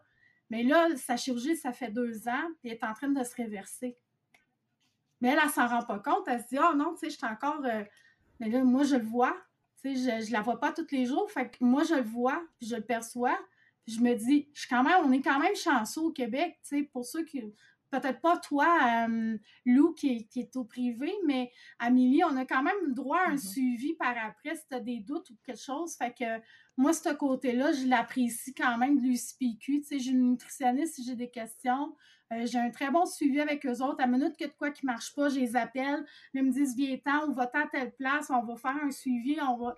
Puis, tu sais, ça niaise pas. Tu as un problème, ça, ça niaise pas moi, en tout cas, pour ma part, mais c'est peut-être pas vrai pour tout le monde, par contre. je sais qu'il y, en y en a qui n'en ont pas beaucoup de suivi, j'en connais, mais euh, c'est ça, je le vois, puis je le constate, puis je me dis, ça, c'est un travail à longue haleine, c'est pas juste sur du court terme. Oui, du court terme, ça nous donne un coup de pouce, ça nous aide, mais si tu te prends pas en main, puis tu t'aides pas là-dedans, puis tu réfléchis pas non plus, tu sais, des fois, on a, goût, on a dit, on se dit, oh, miam, tu sais, il y a quelqu'un qui mange un gâteau en avant de toi, puis tu dis, hey, je le mangerais-tu, mon petit gâteau? Puis là, tu prends une bouchée, puis oh, ça te pogne, puis tu dis, oh non, c'est correct, tu fais un dumping avec ça parce que c'est trop sucré, tu sais. Puis là, tu apprends un réflexe que tout, tu cours aux toilettes, puis tu vas, tu fais ce que tu as à faire. Ben, tu sais, là, je me dis, OK, tu sais, dans le fond, on a tout un travail personnel à faire pour maintenir ça dans le temps, tu sais au privé, j'ai eu des suivis aussi après. J'ai eu deux, trois rendez-vous avec une nutritionniste, deux, trois rendez-vous avec une infirmière, euh, un ou deux suivis avec mon chirurgien, mais c'est très, c'est très peu. Euh, mais mais c'est ça. Ben oui, effectivement, ça prend une certaine rigueur, ça prend un, vouloir de faire à faire comme, OK, là, je vais chercher cet outil-là, mais l'outil, il n'y a pas tant de manuels d'instruction. Non, c'est ça. non. Il est toujours le jour, euh, repas par repas, bouchée par bouchée, que je vais vivre avec, puis je vais voir qu'est-ce que ça donne un peu. Euh, mais, euh, mais comme tu dis, Anne-Marie, c'est ça prend une discipline, ça prend de la motivation, ça prend ça prend un travail acharné. Mais quand l'autre côté, c'est quand tu vois les résultats, puis que ça, ça fonctionne, ben là, tu fais OK, je ne l'ai pas faite pour rien. Je, je, je l'ai. C'est. C'est moi que. Ma fille, elle avait trois ans quand je me suis fait opérer, là, elle va avoir six ans. Puis, euh, puis les gens, ils demandent Tu dois être fière de ta maman. Hein? Puis, j'ai pas expliqué de long en large à ma fille de trois ans et demi que, ben là, euh, le médecin, va couper l'estomac à maman. Non, c'est on s'entend. Donc, euh, un petit bobo à l'estomac, puis il va régler ça, tout ça. J'ai jamais parlé de poids, j'ai jamais parlé de, de, de, ça parce que c'est ça, hein, la culture idiot. On apprécie. Euh, je veux pas parler de ça, puis de toute façon, être intelligente, elle va s'en rendre compte par elle-même de toute façon. Définitivement. il y a des gens, des amis, de quoi tu es plus fière de maman depuis qu'elle a plus son bobo à l'estomac, tu sais? Ah, ben moi, ma maman, peut s'asseoir par terre pour jouer avec moi maintenant. Ah, c'est pour elle, c'est cet impact-là que ça l'a eu, tu sais? Puis ma fille me voyait faire ma diète liquide. Puis j'ai eu quatre semaines de diète liquide. Quatre semaines, oui. Ouais, j'ai eu 28 jours de diète liquide. Ouch. C'était long. Mais, euh, puis elle me voyait, puis elle m'aidait, puis euh, c'était ma responsable de ma bouteille d'eau. Fait qu'au moins, elle s'occupait de ma bouteille d'eau. Fait, que c'est des petites choses que j'allais chercher pour m'aider à garder la discipline, puis après, puis après ça aussi. Mais, euh, mais c'est ça. Ben, c'est l'impact. Quand l'impact est là, tu fais OK. Tu sais, hier, j'ai fait un dumping, mais oh, aujourd'hui, euh, je peux m'asseoir par terre puis jouer euh, au Barbie avec ma fille. Bah, le dumping, je pense plus. donc, donc c'est ça. Ben, puis tu veux, moi, ma fille était plus vieille que la tienne. Elle avait 6 mmh ans. Elle a 10 ans, elle va avoir 11 ans. Puis tu vois, elle, sa, sa peur, c'était de ne pas me reconnaître. Elle disait, tu seras Ah! plus ma maman. Oh! Fait que la façon que j'ai fait ça avec elle, c'est on a pris ses bras, puis on les a mesurés autour de moi. Puis à force que je maigrissais, plus ses bras se rapprochaient. Fait que comme ça, elle réalisait que j'étais toujours la même, mais que elle, c'était ses bras qui se rapprochaient. Puis à un moment donné, elle a comme dit Ah, Maman, je suis capable, mes bras, ils se touchent, je suis capable de te prendre. Fait que, tu sais, tout dépendant de l'âge des enfants aussi. Puis, puis, tu sais, j'y ai Ouais. pas expliqué non plus comme toi, en long et en large, que je me faisais enlever un bout d'estomac, là. On Mais elle, c'était peur, c'était je te reconnaîtrai plus. Tu seras plus ma maman. Oh! C'était Ah! ça. C'est Fait que, tu sais, puis aujourd'hui, là, je veux dire, elle me prend dans ses bras, puis elle me dit Te souviens-tu, maman, là, moi, mes mains, là, ils se touchaient pas, puis maintenant, ils se touchent. Hmm. Mais, tu sais, moi, Oh contrairement à vous autres, je le regrette pas du tout, là. C'est le plus beau cadeau que je me suis fait dans ma vie. J'étais prête à ça, mais je trouve que on n'est pas assez prêt pour l'après-lune de miel. Bon. Parce que je trouve que c'est une lune de. Les deux premières années, en tout cas dans mon cas, dans le cas des personnes que je côtoie qui, qui l'ont eu aussi, c'est une lune de miel. Hey, le poids descend, là, tu te vois changer, la vie est belle, mais il n'y a pas personne qui t'explique que ton style vestimentaire, tu le connais plus. Ouais, c'est bon. T'as bien beau savoir qui que t'es dans ta vie, mais moi, j'aime-tu les jeans, j'aime-tu les robes, j'aime-tu les jupes? Finalement, ça, ça me fait du bien. On dirait que tu deviens perdu comme une adolescente qui ne sait plus c'est quoi son style, puis c'est quoi qu'elle a. Tu il n'y a pas personne qui t'avertit non plus que wow, c'est finalement, c'est peut-être plus des seins que t'as. finalement, c'est. Tu sais, tu sais, il n'y a, pas- y a pas de préparation à ça. Il n'y a pas de préparation non plus à quand ça l'arrête. Parce qu'à un moment donné, ça l'arrête, Ouais. le poids. Tout à fait. Puis il n'y a, pas- y a pas de préparation au niveau de la charge mentale, autant que Tellement. de positif que de négatif. Tu sais, je veux dire, moi, là, dans, dans certains magasins, là, je me faisais pas servir avant. Maintenant, Ah je me fais servir. Ah, Pourquoi? Ouais. Pourtant, je suis la même personne. Le facteur que je croise à tous les jours dans la rue quand je prends ma marche, pourquoi qu'il ne me saluait pas avant puis qu'aujourd'hui, il me salue? Tu sais, il y a la même. Il y en a qui sont contents, Il y en a qui sont mais contents. tu sais, moi, je pense que c'est nos conjoints, ces affaires-là, qui ont le plus gros mérite. Tu sais, moi, mon chum, j'ai jamais senti de différence entre avant et maintenant. Mais je trouve que c'est là qu'on n'est pas préparé. Quand ça l'arrête, quand, quand là, tu reprends du poids, puis que là, effectivement, tu te regardes dans le miroir, puis tu dis Oh mon Dieu, oh non, ça y est, je vais revenir pareil comme avant. Oh non, qu'est-ce qui va se passer? Va-tu falloir. Puis là, ça. De... Tu sais. Je trouve que c'est là qu'on n'a pas cette préparation-là, puis cet accompagnement-là. Parce qu'au niveau nutrition, quand tu, quand tu le fais, tu, tu le mets dans ta routine, ça va bien. Puis je pense que c'est un équilibre. Tu sais, moi, du gâteau, après quatre ans, j'en mange.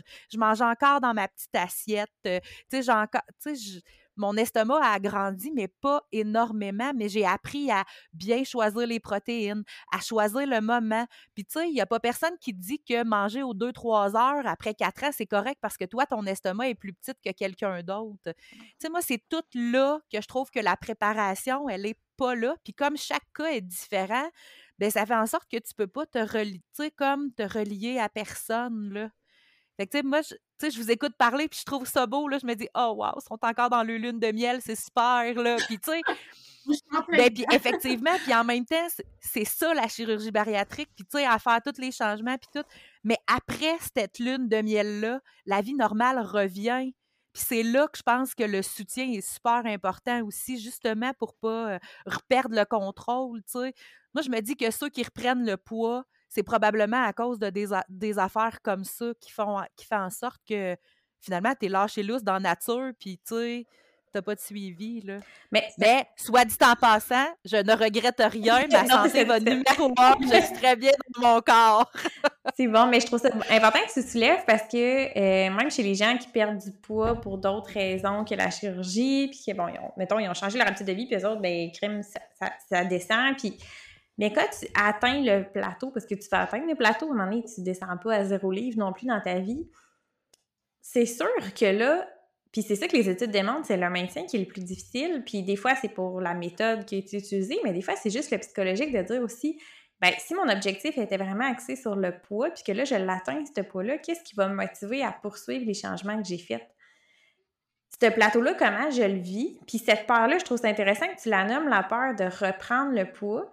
Puis tout l'aspect relationnel aussi de c'est comme si ton identité, je sais pas si vous le, vous le vivez comme ça, mais on dirait que ce que j'entends, c'est comme on dirait l'identité est comme chamboulée un peu parce que je ne suis plus une personne que les gens ne voyaient, ne saluaient pas dans la rue, ne servaient pas. Là, les gens commencent à me regarder. Euh, OK, je suis pas habituée à ça. Il y a comme tout ça à reprendre contact aussi. La relation avec nos proches, comment ils nous traitent et tout. Puis, je sais pas si vous, vous l'avez vécu, mais des gens qui me disent que, puis je pense qu'on en a parlé même un peu avant l'épisode, des fois, vous réfléchissez encore comme si votre corps était un corps gros. Je trouve ça fascinant aussi, mais ça, c'est c'est justement tout ce soutien-là après qui est nécessaire justement pour passer au travers de ça qui ne doit pas être évident. Là. Tu sais, ça se peut qu'une journée, tu sois fatigué parce que tu as eu une grosse journée. Tu n'es pas nécessairement fatigué parce que tu es grosse. Mais ça, s'il n'y a pas personne qui te le dit dans ta tête, ben, automatiquement, hey, on a fait du ski de fond aujourd'hui, je suis allée marcher. Ah mon Dieu, je suis fatiguée, ça doit être parce que je suis grosse. C'est sûr que c'est pour ça. Mais non, c'est parce que tu as fait de l'exercice, puis c'est vrai que tu as le droit d'être fatigué. Ben oui. C'est une bonne fatigue.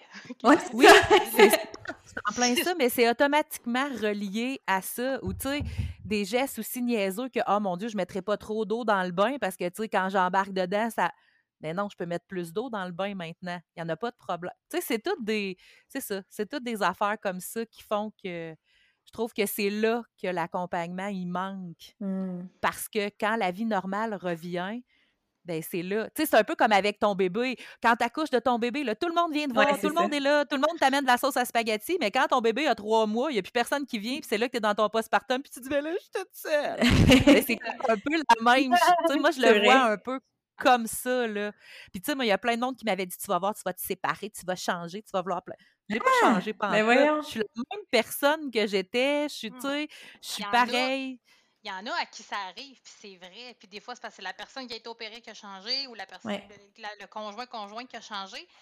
Il y a plein de scénarios possibles, mais ça, si ça allait arriver, ça allait arriver là, de toute façon. Peu importe, là. Ouais. moi, mon conjoint, il m'a vu, il m'a connu il y a 10 ans, on va dire plus grosse que qu'est-ce que je suis là. Et quand on. On s'est comme rencontré deux fois. En tout cas,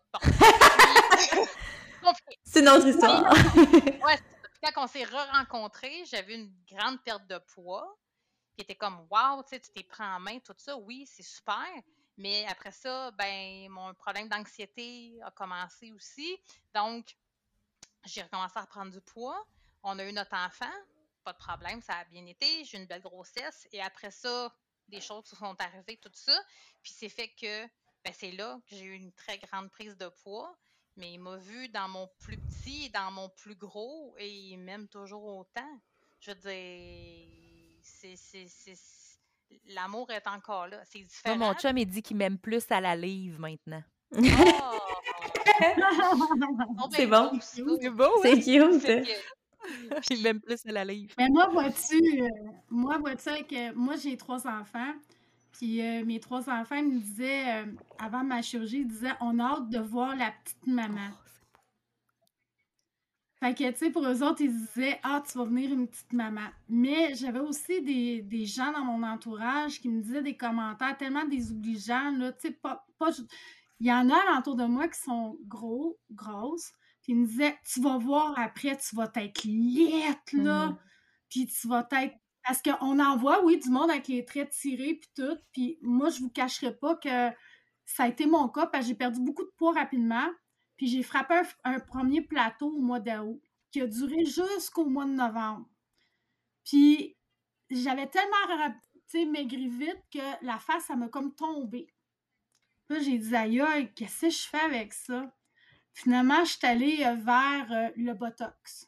Pas de façon exagérée, mais un petit peu pour comme dire, OK, on va aider un petit peu à patente parce que là, j'avais l'air comme les paupières tombantes, puis tout affaissé, parce que le temps que ton corps se, réorganise, tu sais, parce que là, bon, je bougeais, euh, je mangeais moins, la perte de poids a été hyper rapide quand même les premiers temps, mais tu sais, comme j'ai dit, j'ai, bon, j'étais à 249 livres, j'ai plafonné à 185. Puis je bougeais plus de là. Mais dans mon linge, je paraissais pas d'une personne de 185 livres. Mais en même temps, je me regardais puis je me disais, mon Dieu, c'est moi qui étais erroné dans ma perception? Moi, je me voyais, je vois des photos de moi puis je me dis, ben, c'est pas moi ça. Tu sais, tu l'ignores, là, quasiment. Tu regardes les photos quand tu faisais 290 livres, tu dis, tu regardes les photos aujourd'hui, tu dis, voyons c'est pas la même fille, c'est pas la même personne. Tu sais, des fois, je me regarde dans le miroir, puis je me dis, sans, je me reconnais Mm-hmm. pas. Je suis dans cette passe-là présentement, là, tu sais. Puis là, en plus, ça- le fait que j'ai été malade, là, j'ai retombé dans un nouveau plateau. Je suis rendue à 164. Puis là, je- mais ça a été hyper rapide. Là, ça a une date d'une semaine, là, quasiment trois, trois semaines, là, tu sais, de une à trois semaines. J'ai comme perdu drastiquement, là, tu sais. J'ai perdu 21 livres en criant ciseaux, mais parce que je suis tombée malade. Puis là, je me regarde, puis, tu sais, comme par erreur, hier, je suis arrivée pour mettre une paire de jeans. Mais c'est une paire de jeans que quand je pesais euh, 240 cucs, puis là, je regarde la paire de jeans, je me dis, tabarnouche, je pouvais rentrer deux de même avec moi, là, tu sais. Les jeans, c'était du 36, puis je suis rendue, je porte du 26-27. Tu te dis, wow, un peu, là. Euh, J'ai manqué un épisode. Mais c'est un- je suis dans ma lune de miel, comme tu dis. Je suis dans ma première année. Et puis j'espère que ça va faire comme vous autres. J'espère pouvoir le maintenir dans le temps. C'est ce que je souhaite le plus vraiment. Là. je pense que quand tu acceptes que tu vas en reprendre, puis que tu es consciente que tu le fais pour ta santé, après ça, ça s'accepte bien, mettons. Sais, parce qu'après ça, c'est toutes des Mm. petites niaiseries comme Waouh, je rentre dans le banc du cinéma sans même que ça frotte ses côtés. Je suis capable de rentrer dans une banquette. Je me sens pas à part des autres. Ma charge mentale est très légère par rapport à, à avant. Là. Puis, tu sais, moi, tout, tout le monde autour de moi me soutenait énormément. Puis, tu sais, tout le monde a été super fin. Puis, tout le monde me disait, tu sais, t'étais belle avant, Milly, mais maintenant, aujourd'hui, tu rayonnes. Puis, tu sais, je regarde les photos. Puis, c'est vrai qu'il y a un méga changement, mais c'est vrai que j'étais fade. Puis pourtant, c'était comme une carapace où ce que je sortais mon humour pour faire rire tout le monde. Mais cet humour-là, je l'ai encore. Elle est juste plus vivante, si on veut. Là. Mm. C'est Hmm. drôle, c'est quand je vais magasiner, même encore aujourd'hui, il y a une boutique qui a une, une section taille plus, une section euh, régulière. Puis moi, c'est tout de suite dans la section taille plus. Là, je fais. Ah, puis je prends le plus petit du taille plus. Je suis comme Ben, je sais Ah, que la tellement. mode est grand, là. Mais là, à un moment donné, il y a un beau tout, là. Mais non, mais t'amènes plein de grandeur. Tu sais, moi, je, moi, je Ben, fais c'est ça, ça. encore après quatre ans. Là. Je prends trois, quatre grandeurs en me disant Oh mon Dieu, oh non, ça c'est sûr, ça me fait pas. Je vais prendre plus grand. Là, j'amène plus grand. Puis finalement, tu tu sais, puis quand, quand t'as un surplus de poids, t'as pas de choix de vêtements. Là. Non, c'est ça. Tu portes ce que tu portes, Non. ce que tu peux Non. et non ce que tu veux. Tu veux. Ah, fait que là, bon, tu ça. veux. Hey, moi, ça m'a tellement coûté cher en vêtements. C'est terrible. Mon chum, il disait, mon Dieu, ça n'a pas de bon sens. Puis là, je disais, ouais, mais je vais finir par me trouver, là. Ça sera pas long. C'est vrai, hein? finalement, des leggings avec une tunique comme je portais avant, ben finalement, j'aime ça. Fait que j'en porte encore aujourd'hui, mais j'en porte parce que j'aime ça puis parce que j'ai le choix de le porter. Ouais. Tu C'est sais, a la différence. Le look est là, il est le fun, tu sais. Oui, c'est ça. que, euh, non, non, c'est ça, tu sais, c'est comme des vêtements, euh, non, euh, chronique vestimentaire, mais des hoodies comme ça, avec capuchon, euh, poche kangourou, j'avais jamais pu Mais non, tu mets jamais mettre- ça, là. mais jamais ça, parce que Non. ça tout pas de couleur. Ben Ah, non, ouais, avec un ok. legging, tu fais pas ça, Noir. tu fais pas ça, Noir. c'est ça. À la limite, gris, rouge peut-être un peu, Mhm. mais pas de blanc, pas de jaune, pas non, de. ouais. non, c'est Mm. ça, tu sais. Puis là, c'est comme, là, des, des hoodies, des, puis tout le temps, on a froid, donc euh, des hoodies, Oui, des oui. tout ça, tu sais. Fait que c'est comme, OK, mais là, je suis comme, OK, il faut que je me calme aussi, mais j'ai accès à quelque chose, Ouais. tu sais. Euh, je sais pas si je l'ai dit euh, au début du podcast, mais moi, je, je partais quand même d'une taille 6X. Quand OK? J'ai pas l'air de ça euh, dans notre écran. Mais, mais c'est ça. Mais là, j'étais à peu près à une grandeur X large. OK? Donc, euh, puis, tu sais, il y a des gens autour de moi qui me demandent combien tu pèses. Ah, Ouais, non, non, c'est pas ça qui est important. Non, c'est ça. Je l'ai dit à le poids qui est C'est les important, c'est mesures. ben, c'est ça, tu sais. Puis, oui, je pourrais, je pourrais vous dire, ben, je peux le dire, au pire, je te dirai si on le garde au montage ou pas, là, mais j'ai perdu 245 livres. Hey, c'est beau, hein? Perdu Seigneur. 240. C'est Et vraiment. là là! beau. OK, c'est un méchant changement. Avec une sleeve en plus. Ouais, c'est vraiment euh, rare, très là. rare, effectivement. hein. J'ai perdu, j'ai perdu officiellement. Fait que t'es discipliné. J'étais préparée, hein, mais c'est ça. T'étais Mais, rendu là. euh, Ouais, c'est ça. ça. Fait que, j'ai perdu 200 livres en un an. Aïe, aïe, moi, je suis aïe. passée d'une C'est personne beau. X à une personne Y. Là. Ah ouais, hein? Là, je suis en- je suis dans ma deuxième année. Oui, je suis encore dans ma lune de miel, mais j'ai senti que ça s'en vient sur la fin. Donc, euh, puis j'ai eu un, problème d'hernie euh, au printemps passé, l'été passé. Fait que j'ai eu un gros plateau, j'ai fait comme wow, un petit wake-up call de faire comme là, là, à ta minute, là. Mais je bougeais moins. Plein de facteurs qui fait que je ne pouvais pas bouger parce qu'il y a un hernie gros comme un pamplemousse qui te sort à côté de, du nombril ordinaire. C'est ordinaire. Là, ça a été réparé en novembre, donc c'est parfait. Mais. Euh, réparé, j'aime ça. oui, réparé. C'est vraiment ce que tu fait réparer. non, je suis chez le mécano, il m'a tout enlevé ça. Donc, euh, donc c'est ça. Tu sais, fait, fait oui, c'est une grande perte de poids. C'est un grand. Euh, c'est un, un, très, très gros cheminement. On va dire qu'est-ce que c'est aussi. Ouais, mais, euh, mais là, moi, j'apprends à devenir être normal. Puis j'aime pas ce mot-là parce que la normalité étant tellement différente. moi, toute ma vie, j'ai été habituée à me faire voir, comme je parlais tantôt au début. C'est comme à l'école, au cégep, dans le métro, à l'épicerie, on me regarde qu'est-ce que je mets dans le panier, puis j'ai mis des légumes. Ah, c'est ça, la grosse, elle veut perdre du poids. Ben non, mais c'est bon des concons. Ouais, j'aime ça. C'est bon des tomates. C'est ça la perception ah, des gens quand même. C'est hein. vraiment drôle. Mais moi, c'était drôle parce que, tu sais, je vous écoute parler, puis moi, je m'habillais chez Team Maternité. Mm-hmm. Parce que le linge à maternité. Il est long. Tu sais, oui. il est long. Hey, puis les, on va se le dire, là, les magasins de taille forte, là, sont j'ai un long, long tronc des petites pattes. Fait que là, tu sais, j'avais l'air de. Je sais pas. Moi, ça m'arrivait au oui, nombril, Mais oui, tu passes ta vie à tirer sur ton chandail aussi, tu sais, quand t'es grosse. Oui, c'est ça. Ah oh, oui, fait que là, j'ai dit, fuck off, je vais aller chez Team Maternité. Puis là, j'arrivais, oh madame, vous savez combien de mois de fête? Non, moi, je m'habille ici parce que je suis grosse puis j'ai pas d'autre option. Je trouve que le, linge est tellement laid, là, chez Redmond puis euh, chez Pennington. J'ai dit, moi, je, ça me tente pas d'être un sac à poubelle, puis le linge, il me fait pas. Tu sais, je suis grosse, mais je peux pas m'habiller d'un grosse parce qu'il est trop petit. Alors, c'est ça. Fait que là, tu te dis, euh, ça n'a pas de bon sens. Mais quand ils ont fermé les teams, euh, je ah je me disais, ah, c'est où je vais m'habiller à cette heure? Tu sais, c'est vrai, les places de maternité à cette heure-là, hum. c'est où qu'il y en a, là? On n'a plus bien ben le choix, là. Puis linge n'est pas si beau que ça, on va se le dire. Chronique vestimentaire. c'est ça. Ah ouais. Non, mais c'est la réalité qu'on a, pareil. Là, aujourd'hui, je suis capable d'acheter en ligne, puis je me dis, waouh, quel privilège. Tu sais, j'ai l'air d'un enfant quand il reçoit son linge. Je suis comme, ouais, j'ai un morceau, je le sais. Ah, il y a une feuille! Mais c'est d'avoir le choix. non, mais c'est vrai. C'est ça. Ben oui, on appelle ça le privilège de la minceur. Tu sais, quand on vit dans un corps mince, on se rend pas compte à quel point la vie est facile, entre guillemets, pour nous, parce qu'on n'a pas ces contraintes-là. Vous les avez nommées tantôt. Puis je trouve ça quasiment triste de vous entendre de dire, hey, je rentre enfin dans le banc puis dans la banquette. Puis je me dis, il y a tellement un travail de l'autre côté à faire au niveau de la société aussi de dire, franchement, là, on est-tu vraiment rendu là? C'est plus que la majorité des Québécois qui sont pas dans l'intervalle de temps normal, on peut-tu s'adapter pour que les gens se sentent pas anormal, justement? Tu sais, t'as pas le goût de te faire appeler à tous les jours, là? Non, c'est ça. Non, c'est ça. Dans les banquettes au restaurant, je rentre pas dans le tourniquet du magasin, qui compte combien de personnes, fait que je reste pris dans le tourniquet ça m'est arrivé au, Canadian Tower, pour ne pas le nommer, tu pourras le couper.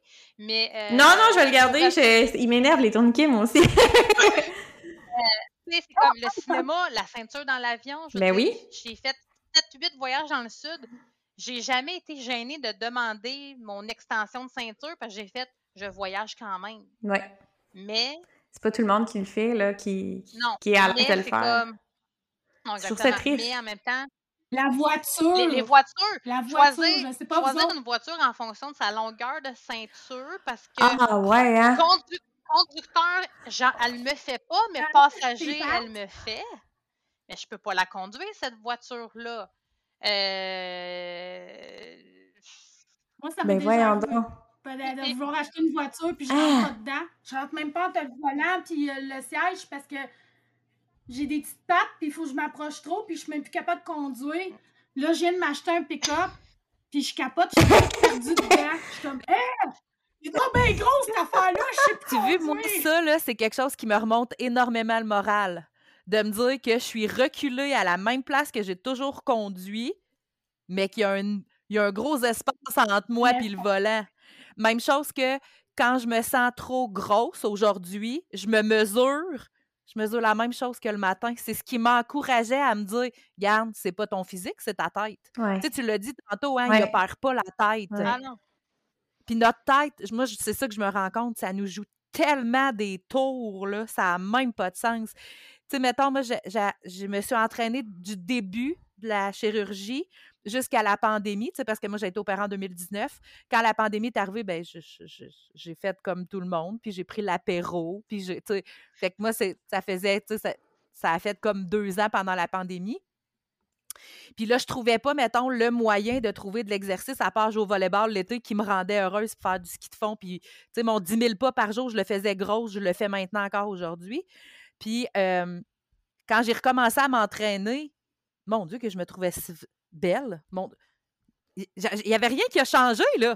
Mais le fait d'avoir fait quelque chose faisait en sorte que j'étais bien plus mince que j'étais avant. Mmh. Tu sais, fait c'est là que tu te rends compte que c'est vraiment juste mental. C'est des perceptions, l'image corporelle, là. Ben oui. Ben, puis toutes ces petites niaiseries-là qu'on remarque de le volant, ou tu sais, moi, j'ai toujours la photo d'avant.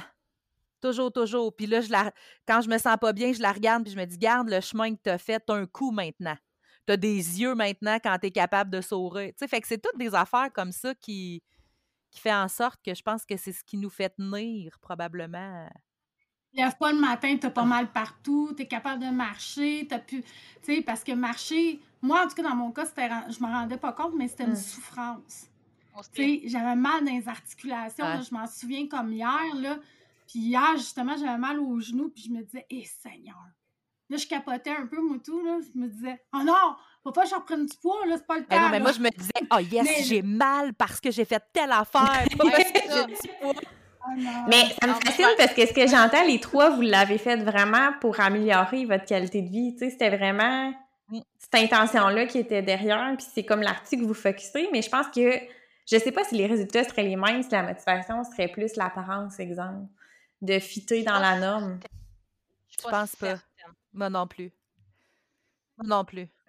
moi, je pense qu'il faut peut-être ce cheminement-là, parce que sinon, tu peux pas. Euh, j'en connais des gens qui voulaient le faire pour l'apparence. Euh, mais, euh, tu sais, excusez, mais euh, c'est ça, tu sais, mais ça réussit pas dans le temps.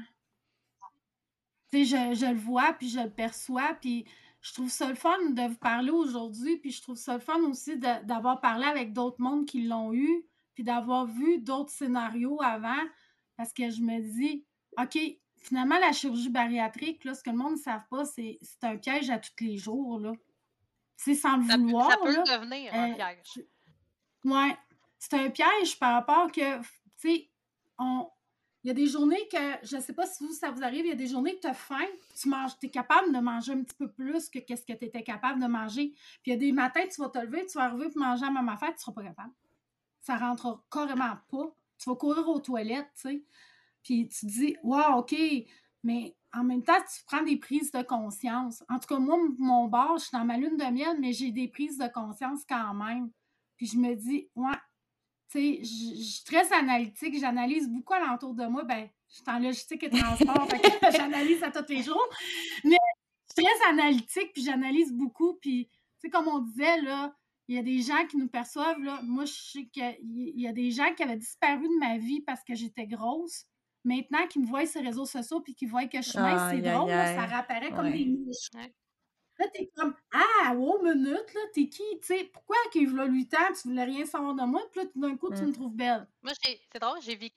Pourtant, je suis la même vécu personne. les deux, moi aussi. J'ai des personnes, tu sais, qui m'ont dit Mais attends, quand tu étais plus grosse, quand tu étais grosse, ben pourquoi qu'on t'appellerait pour faire une activité? Tu seras pas capable. Ah, mon Dieu! OK. C'était en bienveillance qu'il me disait ça, puis c'est vraiment vrai. J'ai comme, oui, je le sais, je comprends. J'ai dit, tu me l'auras offert, je serais pas allée. Je me suis retrouvée une autre défaite. Je veux dire. Mais tu aurais eu le choix, par exemple, là? Ouais. Ouais, ouais, c'est ça. Tu sais, je me suis retrouvée une autre défaite, je suis occupée ou quoi que ce soit. Tu sais, euh, un de mes amis, on s'en va souper, puis il habite à mon centre-ville de Montréal, puis il me dit, hey, on arrête ça à la SAQ avant de partir. Parfait, pas de problème. C'est à quoi? Un coin de rue, on va dire. C'est pas très loin, là. Ben, en plein milieu, il a fallu que j'arrête, puis bien avant ça, parce que crampe dans le pied, mal dans le dos, pas capable, essoufflé, je ah. cherche mon air.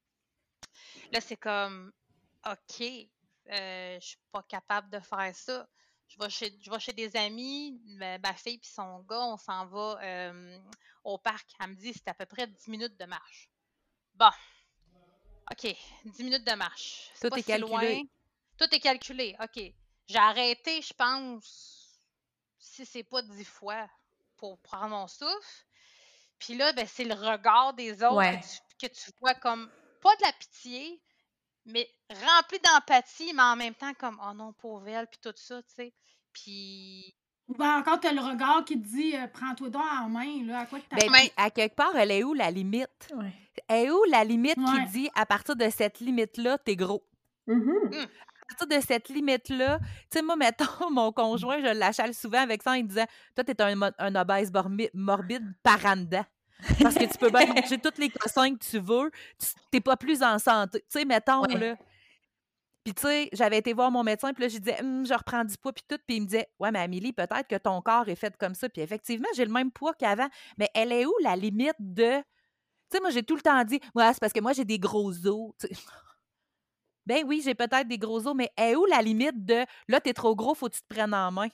L'IMC, le chirurgien, il m'avait dit écoute, Amélie, à un moment donné, le IMC, là, c'est pour une apparence physique. Ouais. Attends de IMC, tu es en santé, c'est ça que ça prend.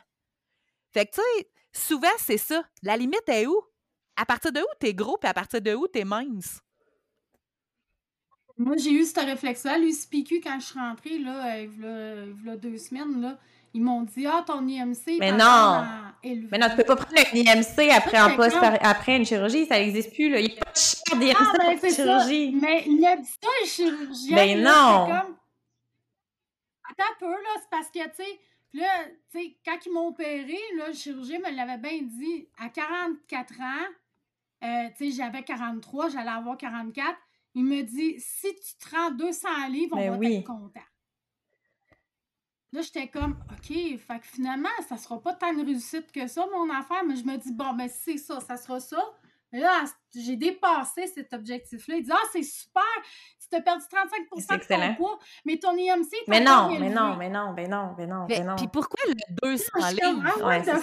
Puis- Pourquoi le 200 livres? Ben pourquoi même un je IMC? en parle de l'IMC, moi, de où est-ce que je suis partie, Ouais, de c'est où est-ce ça. que je suis rendue. Exact. Tu sais, tu regardes l'homme fort là, qui fait des compétitions d'hommes forts puis qui tire des camions. Là. Lui, il doit Eh, le peser le 260 livres. tu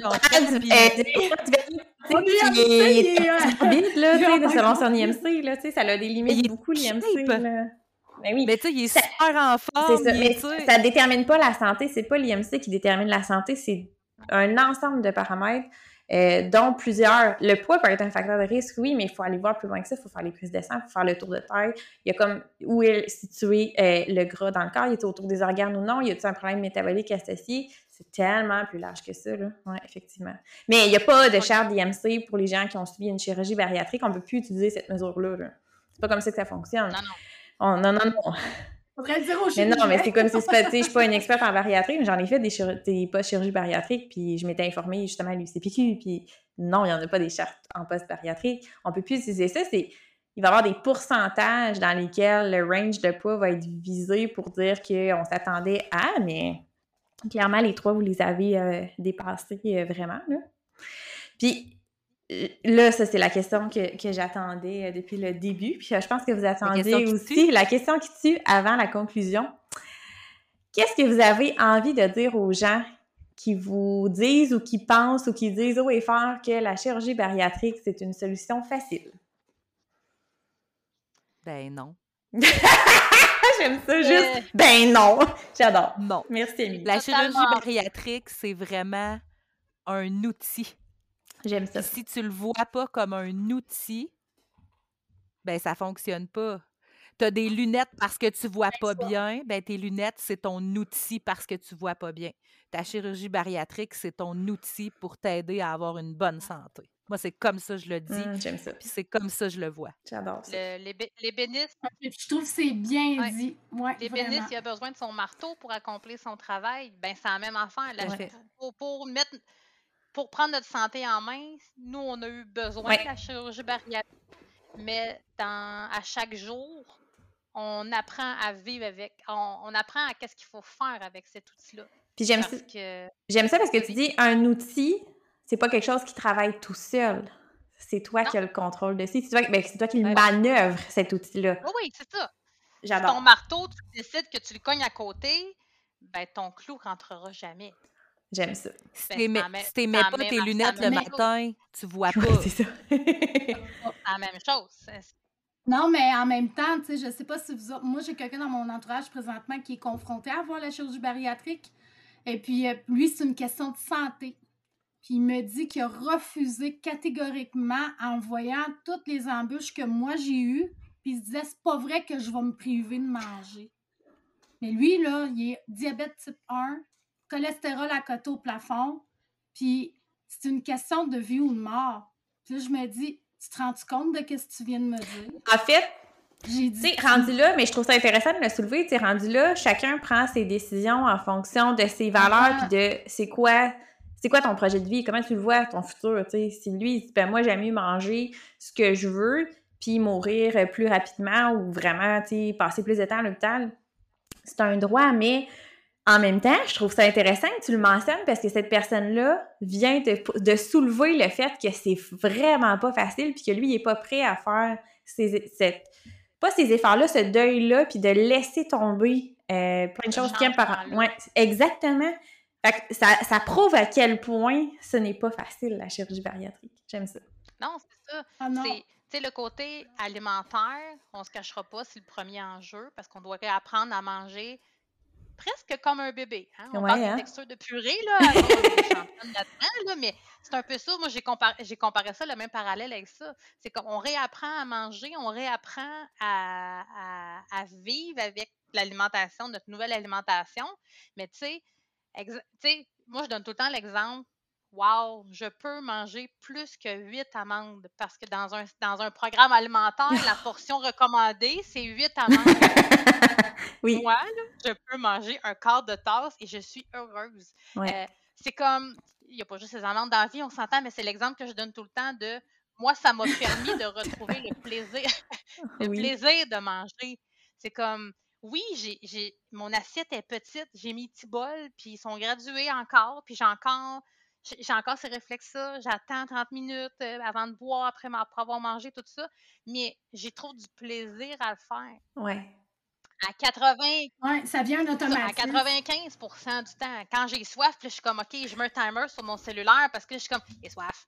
J'ai soif là, là, tu sais. Mais moi, moi, ce que j'ai retrouvé, c'est vraiment le plaisir de manger, de, de, de mettre plein de choses dans mon assiette en petite quantité, c'est sûr, mais que ça goûte bon, puis j'ai plus le sentiment de restriction que je parlais au début, d'être coupable de manger quelque chose, de manger ce que je veux, boire à peu près ce que je veux, mais je veux dire, c'est parti, là, ce sentiment de culpabilité-là, puis de, restriction alimentaire, de faire comme Oh non, non, non, je je peux pas dépasser. Ben, une journée, j'ai eu, j'avais une plus grande facilité à manger, mais le lendemain, ça passe pas. Puis je repars, puis on continue. Mais c'est un travail, euh, c'est un, travail de longue haleine, tout ça, là, tu sais. Euh, ben, mais l'alimentation. Moi, je sais pas si vous. Je sais pas si vous autres, euh, justement, parlant de manger, là, moi, j'ai j'ai des restaurants que j'allais, tu sais, comme Saint-Hubert. Je demande le menu enfant. Il y a des Saint-Hubert qui me disent oui, puis il y en a d'autres qui me disent non. Puis là, quand ils me demandent pourquoi madame vous voulez un menu enfant, je leur dis ben j'ai eu une chirurgie bariatrique, puis même si je prendrais le menu adulte, je ne mange Moi, je mange des entrées. Hein. Ouais, ben il y a des restaurants qui ne veulent pas, fait que je le fais moi tout. Mais même là, le menu enfant, il est super gros, fait que je ne le mange jamais. Là. Mais euh, c'est ça. Moi, tout, c'est ce que je fais à ben, Tu vois, moi, mon gauge, c'est drôle, hein, parce que moi, j'étais une fan de poutine. Moi, j'aurais mangé ça tous les jours de ma vie, de la poutine. Maintenant, je ne la digère plus. Je suis malade. Aussitôt, je, je sais pas pourquoi mon estomac fait des choix de vie, en tout cas. C'est bien correct. Mais le seul fast-food que je suis capable de manger, c'est le McDo, évidemment. Tout le monde est capable de manger du McDo. Ah non! Ah, moi! Lou est pas capable. moi, mon gauge, c'est le McDo. Et puis, depuis quatre ans, j'ai vu l'évolution dans mon joyeux festin. Mais je suis toujours à mon joyeux festin. Ah, c'est sûr. T'as un jouet en plus. J'ai un jouet en plus, tu sais. Fait que mon enfant de 11 ans, mange un trio et moi, je mange le joyeux festin, puis c'est elle qui a le jouet. Mais tu sais, même après quatre ans, je me dis, tabarouette, finalement, je mangeais beaucoup trop, probablement, parce que mon joyeux festin, il me satisfait énormément, là. Tu sais, puis le deuil des aliments que tu peux plus manger, ben ça devient comme naturel. Tu sais, moi, j'avais, j'avais quelqu'un qui m'avait dit « Oh mon Dieu, je pourrais plus jamais manger comme avant. » Ben ouais, c'était ça, c'était ça que ça sert. Mais t'étais préparé à ça, tu sais. Ouais, tu le savais. Si t'as le diabète, tu pourras plus jamais manger du sucre de la même façon. Tu sais, moi, je le vois tellement comme ça. pour moi, c'est comme une évidence mmh. que c'est impossible que ça soit une solution facile. Non, non, c'est ça. C'est comme, on fait un souper avec des amis, euh, c'est cet automne. Puis mon ami fait, on se fait toutes des pizzas euh, maison, puis vous les garnissez comme vous voulez. Parfait. Et là, je vois dans le regard de mon ami qui est comme, toi, qu'est-ce que tu vas faire? Ben, je vais juste manger le top au pain parce que moi, le pain, ça passe plus. Ouais, c'est ça. Ouais, ça arrive. Non, moi, moi non plus. Ouais. Mais des craquelins, c'est très le bon. Les pâtes, euh, la salade, moi, je suis même plus capable. Ah, moi, je pourrais manger l'infini.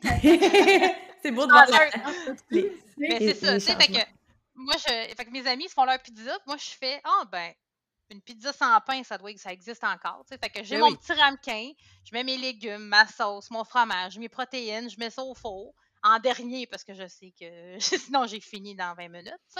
Fait que là, je m'assois à la table, puis moi, je suis vraiment fière parce que hey, j'ai eu un bon réflexe. J'ai pas fait Ah là, je vais me sentir comme les autres, faut que je mange du pain. Lou, mange pas de pain, ça passe pas, puis c'est pas correct. Bien pas que c'est pas correct, mais tu le fileras pas bien, tu te sentiras pas bien après. Puis, j'ai le j'ai un ami qui s'assoit à côté de moi, puis il fait Oh, pauvre toi. Là, je le regarde, je fais Non, c'est pour moi.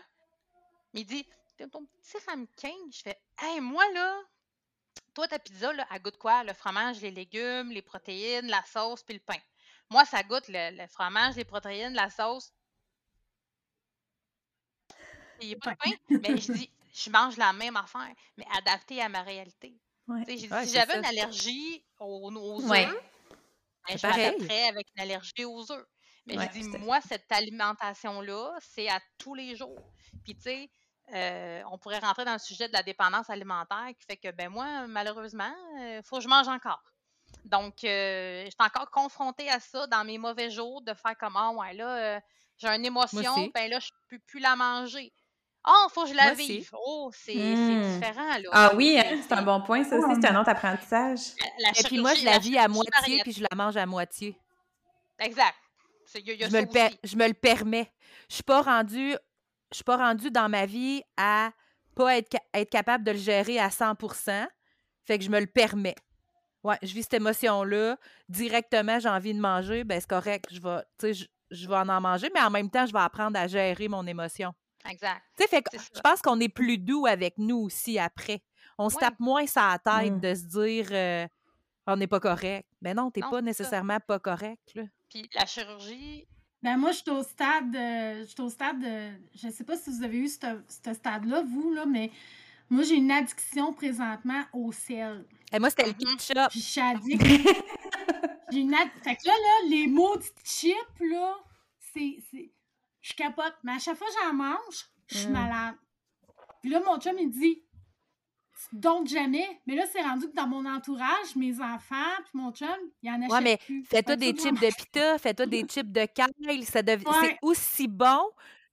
puis c'est aussi satisfaisant, puis tu te rends compte que tu peux le faire au goût que tu veux, puis ça goûte bien plus. Ah, tu peux faire une trempette salée, mettre une, une trempette salée, puis manger tes craquelins ou quoi que ce soit avec, tu vas aller rechercher le même goût.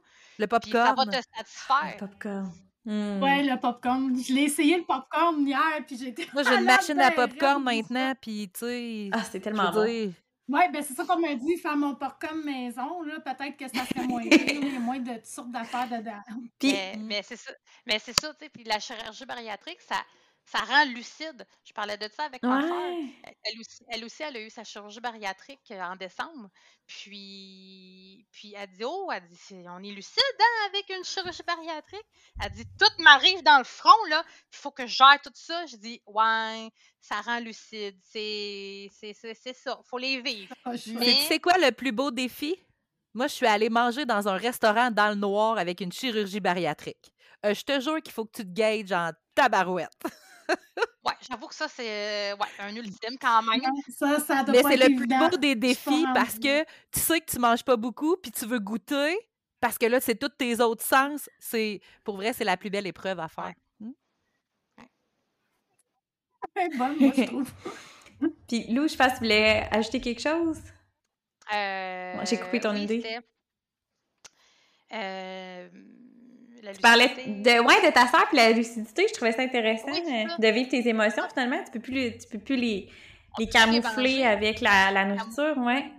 Exactement, tu sais, c'est comme, OK, ben là, j'ai pas le choix de vivre l'émotion de d'une frustration à propos du, du travail, du couple, quoi que ce soit, ou une insatisfaction personnelle. Euh, on, a, on a dû à, à vivre le deuil de notre mère euh, l'année passée. Ça a été une grosse épreuve, tu sais. Mais je pense que pas avoir eu ma chirurgie bariatrique, je me serais liquéfiée et je me serais laissée aller. Mais là, c'est comme, ben là, euh, ma mère va décéder ou ma mère est décédée, mais ma personne à moi aussi est importante. Fait que j'ai pas le choix de continuer à me garder focus, à me prendre en main parce que je, je, je- c'est ça, on est lucide puis on fait face à tout ça, tu sais. Définitivement. Puis, On apprend à s'aimer. On apprend à s'aimer. à- Ouais, c'est ça, je t'ai pour Ah, c'est dire. C'est important aussi de, on le fait pour soi, on le fait pas pour les autres. Ouais, ah, ça c'est Euh, important, mon Dieu, c'est tellement important. C'est important là, tu sais, c'est comme, C'est toi qui vas vivre avec ça tous les jours après, là. Ouais, oui, Ben, c'est puis ça, tu sais. justement, avant, on vivait. ouais. On apprenait à vivre. Ouais. Maintenant, on apprend à s'aimer. Ah, j'aime Ouais. ça. Parce qu'on a le droit de vivre. Ah, mon Dieu, j'aime avant, ça. on Ouais. avait comme pas Ouais. le droit. Non, mais c'est vrai, Moi, puis la, la même- société te le rappelle à, à tous les jours. Hein? Ouais. Puis moi, je dirais même, Ben, juste quand tu vas, euh, Ouais, comme tu disais, quand ça. tu vas à l'hôpital, t'arrivais puis t'étais obèse, là. Mais c'est oui, quoi leur réflexe? grossophobie médicale. Ils te mettent un gros brassard tout de suite, puis, tu sais, là, l'autre jour, j'étais allée à l'hôpital, puis je trouvais ça drôle d'avoir un petit brassard, tu sais, puis j'étais comme, OK, on me met plus le gros brassard. Ça, ça a été... c'est quoi à dire, là, mais la ça a jambe. été comme... Ah oui, non, Ah, c'est le ça, croisement de la féminin. perception, c'est là. gracieuse, hein? Je Ouais, suis une ouais, fille maintenant. Ah oui, je me croise la. Ouais. Et puis, Mais en- euh, ah, vas-y, Lou, je t'ai je t'ai coupé, excuse-moi. euh, le, tout le côté aussi de. Ah, je l'ai perdu. Ça va me revenir. Mais d- on va y revenir, puis en même temps, je, je vous amène tranquillement vers votre mot de la fin. Qu'est-ce que vous aimeriez dire aux personnes qui nous écoutent, qui envisagent présentement euh, la chirurgie bariatrique? Qu'est-ce que vous aimeriez, qu'est-ce que vous auriez aimé vous faire dire euh, avant vous la chirurgie que vous avez peut-être pas eu, ou qu'est-ce que vous, vous trouvez important comme message euh, à donner? Choisis-toi. De choisir soi-même. Parce que souvent, quand on est une personne avec une certaine grosseur, c'est plate ce que je dis là, mais moi, je me suis rendu compte de ça, de mon point de vue à moi. C'est qu'on priorise tout le monde alentour de nous, puis on s'oublie. Puis, ce choix-là, il t'appartient. C'est, moi, ça a été comme la grosse prise de conscience de dire, je contrôle ma vie pour une fois. Je vais la contrôler. J'ai pas le choix. Mais en fait, tu as toujours le choix. Tu as le choix de retomber dans ton pattern ou de, de prendre en conscience puis de dire c'est toi, c'est ton choix, c'est ta vie. Tu es importante autant que les autres. Tu es important autant que les autres. Choisis-toi pour une Hmm, fois. J'aime ça. Merci, Anne-Marie. Lou, ton mot de la fin? Moi, je dirais que la chirurgie bariatrique, euh, c'est de le faire pour soi, de le faire pour les bonnes raisons aussi. Des raisons du cœur, ra- les raisons de la tête, mais les raisons du cœur aussi, c'est important parce que au final, c'est nous-mêmes contre nous-mêmes qu'on est euh, affrontés. Dans, dans- dans le miroir, quand on se regarde, c'est nous-mêmes, c'est pas quelqu'un d'autre. Hmm. Même si des fois, je trouve que je deviens quelqu'un d'autre que j'apprends à connaître.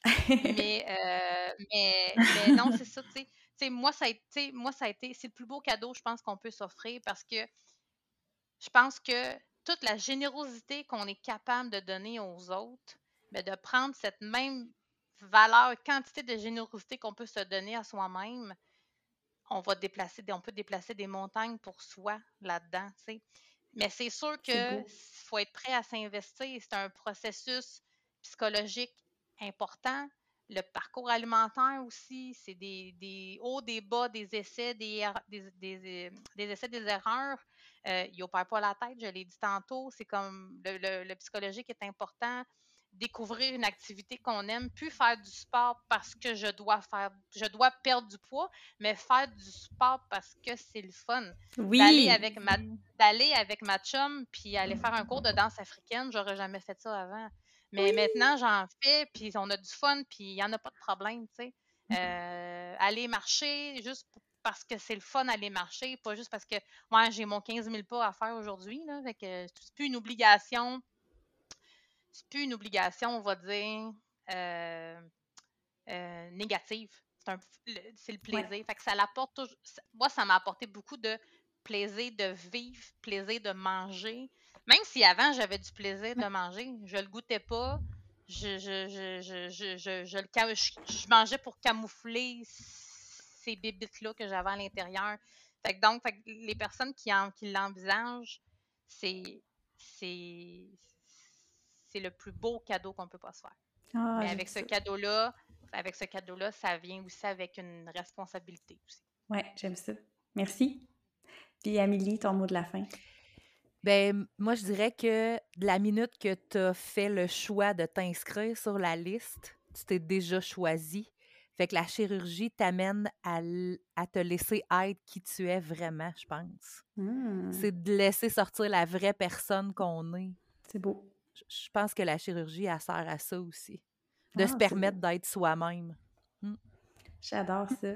Mmh. Merci, les filles, pour votre temps, pour votre partage, votre générosité. C'était vraiment le fun de vous parler. J'ai adoré ça. Merci pour votre préparation. Puis il y a vraiment tellement d'affaires qui sont ressorties, qui étaient belles, qui pourraient être tellement réutilisées dans d'autres contextes. C'était vraiment des beaux messages. Puis je pense que ça va vraiment aider. parler pendant des heures encore. Oui, hein? tellement de choses à dire. Ouais, On fera un autre épisode. Ouais. ah oui, moi aussi, je suis willing. Les auditeurs, auditrices, si vous voulez un autre épisode, écrivez-moi. On va, c'était ça. Mais pour vrai, ça serait super le fun parce que là, euh, je, vais nous arrêter là pour que ça, reste écoutable quand même. Mais effectivement, qu'il y aurait tellement plus à dire. Mais oui, tu sais, c'est sûr que si, euh, si vous êtes euh, willing, euh, ça pourrait être super cool de, reprévoir ça. Merci énormément euh, de votre temps, de votre générosité et tout, comme je l'ai dit. donc, je suis certaine que ça va aider beaucoup de gens, puis surtout, ça va briser beaucoup de préjugés. puis ça, je trouve que c'est super important. Donc, c'est un des objectifs de faire ce podcast-là. Donc, merci pour ça. Puis pour les autres, ben en fait, on va se revoir bientôt pour un nouvel épisode. Merci ton écoute? Si tu veux en savoir plus sur mes services de consultation individuelle à distance en virtuel disponibles partout au Québec ou encore mes services de conférence ou si tu veux euh, voir passer mes publications sur les réseaux sociaux ou encore ce que j'adore, si tu veux venir m'écrire pour me donner tes impressions, tes commentaires sur les épisodes du podcast ou bien tout simplement pour me suggérer des invités de podcast ou si toi-même tu désires venir témoigner de ton vécu, ça va me faire plaisir de jaser. Tu peux me rejoindre sur les réseaux sociaux Facebook, Instagram sous le nom de Sarah Normandin Nutritionniste. Tu peux aussi consulter mon site internet Sarah Normandin Nutritionniste. Au plaisir de jaser!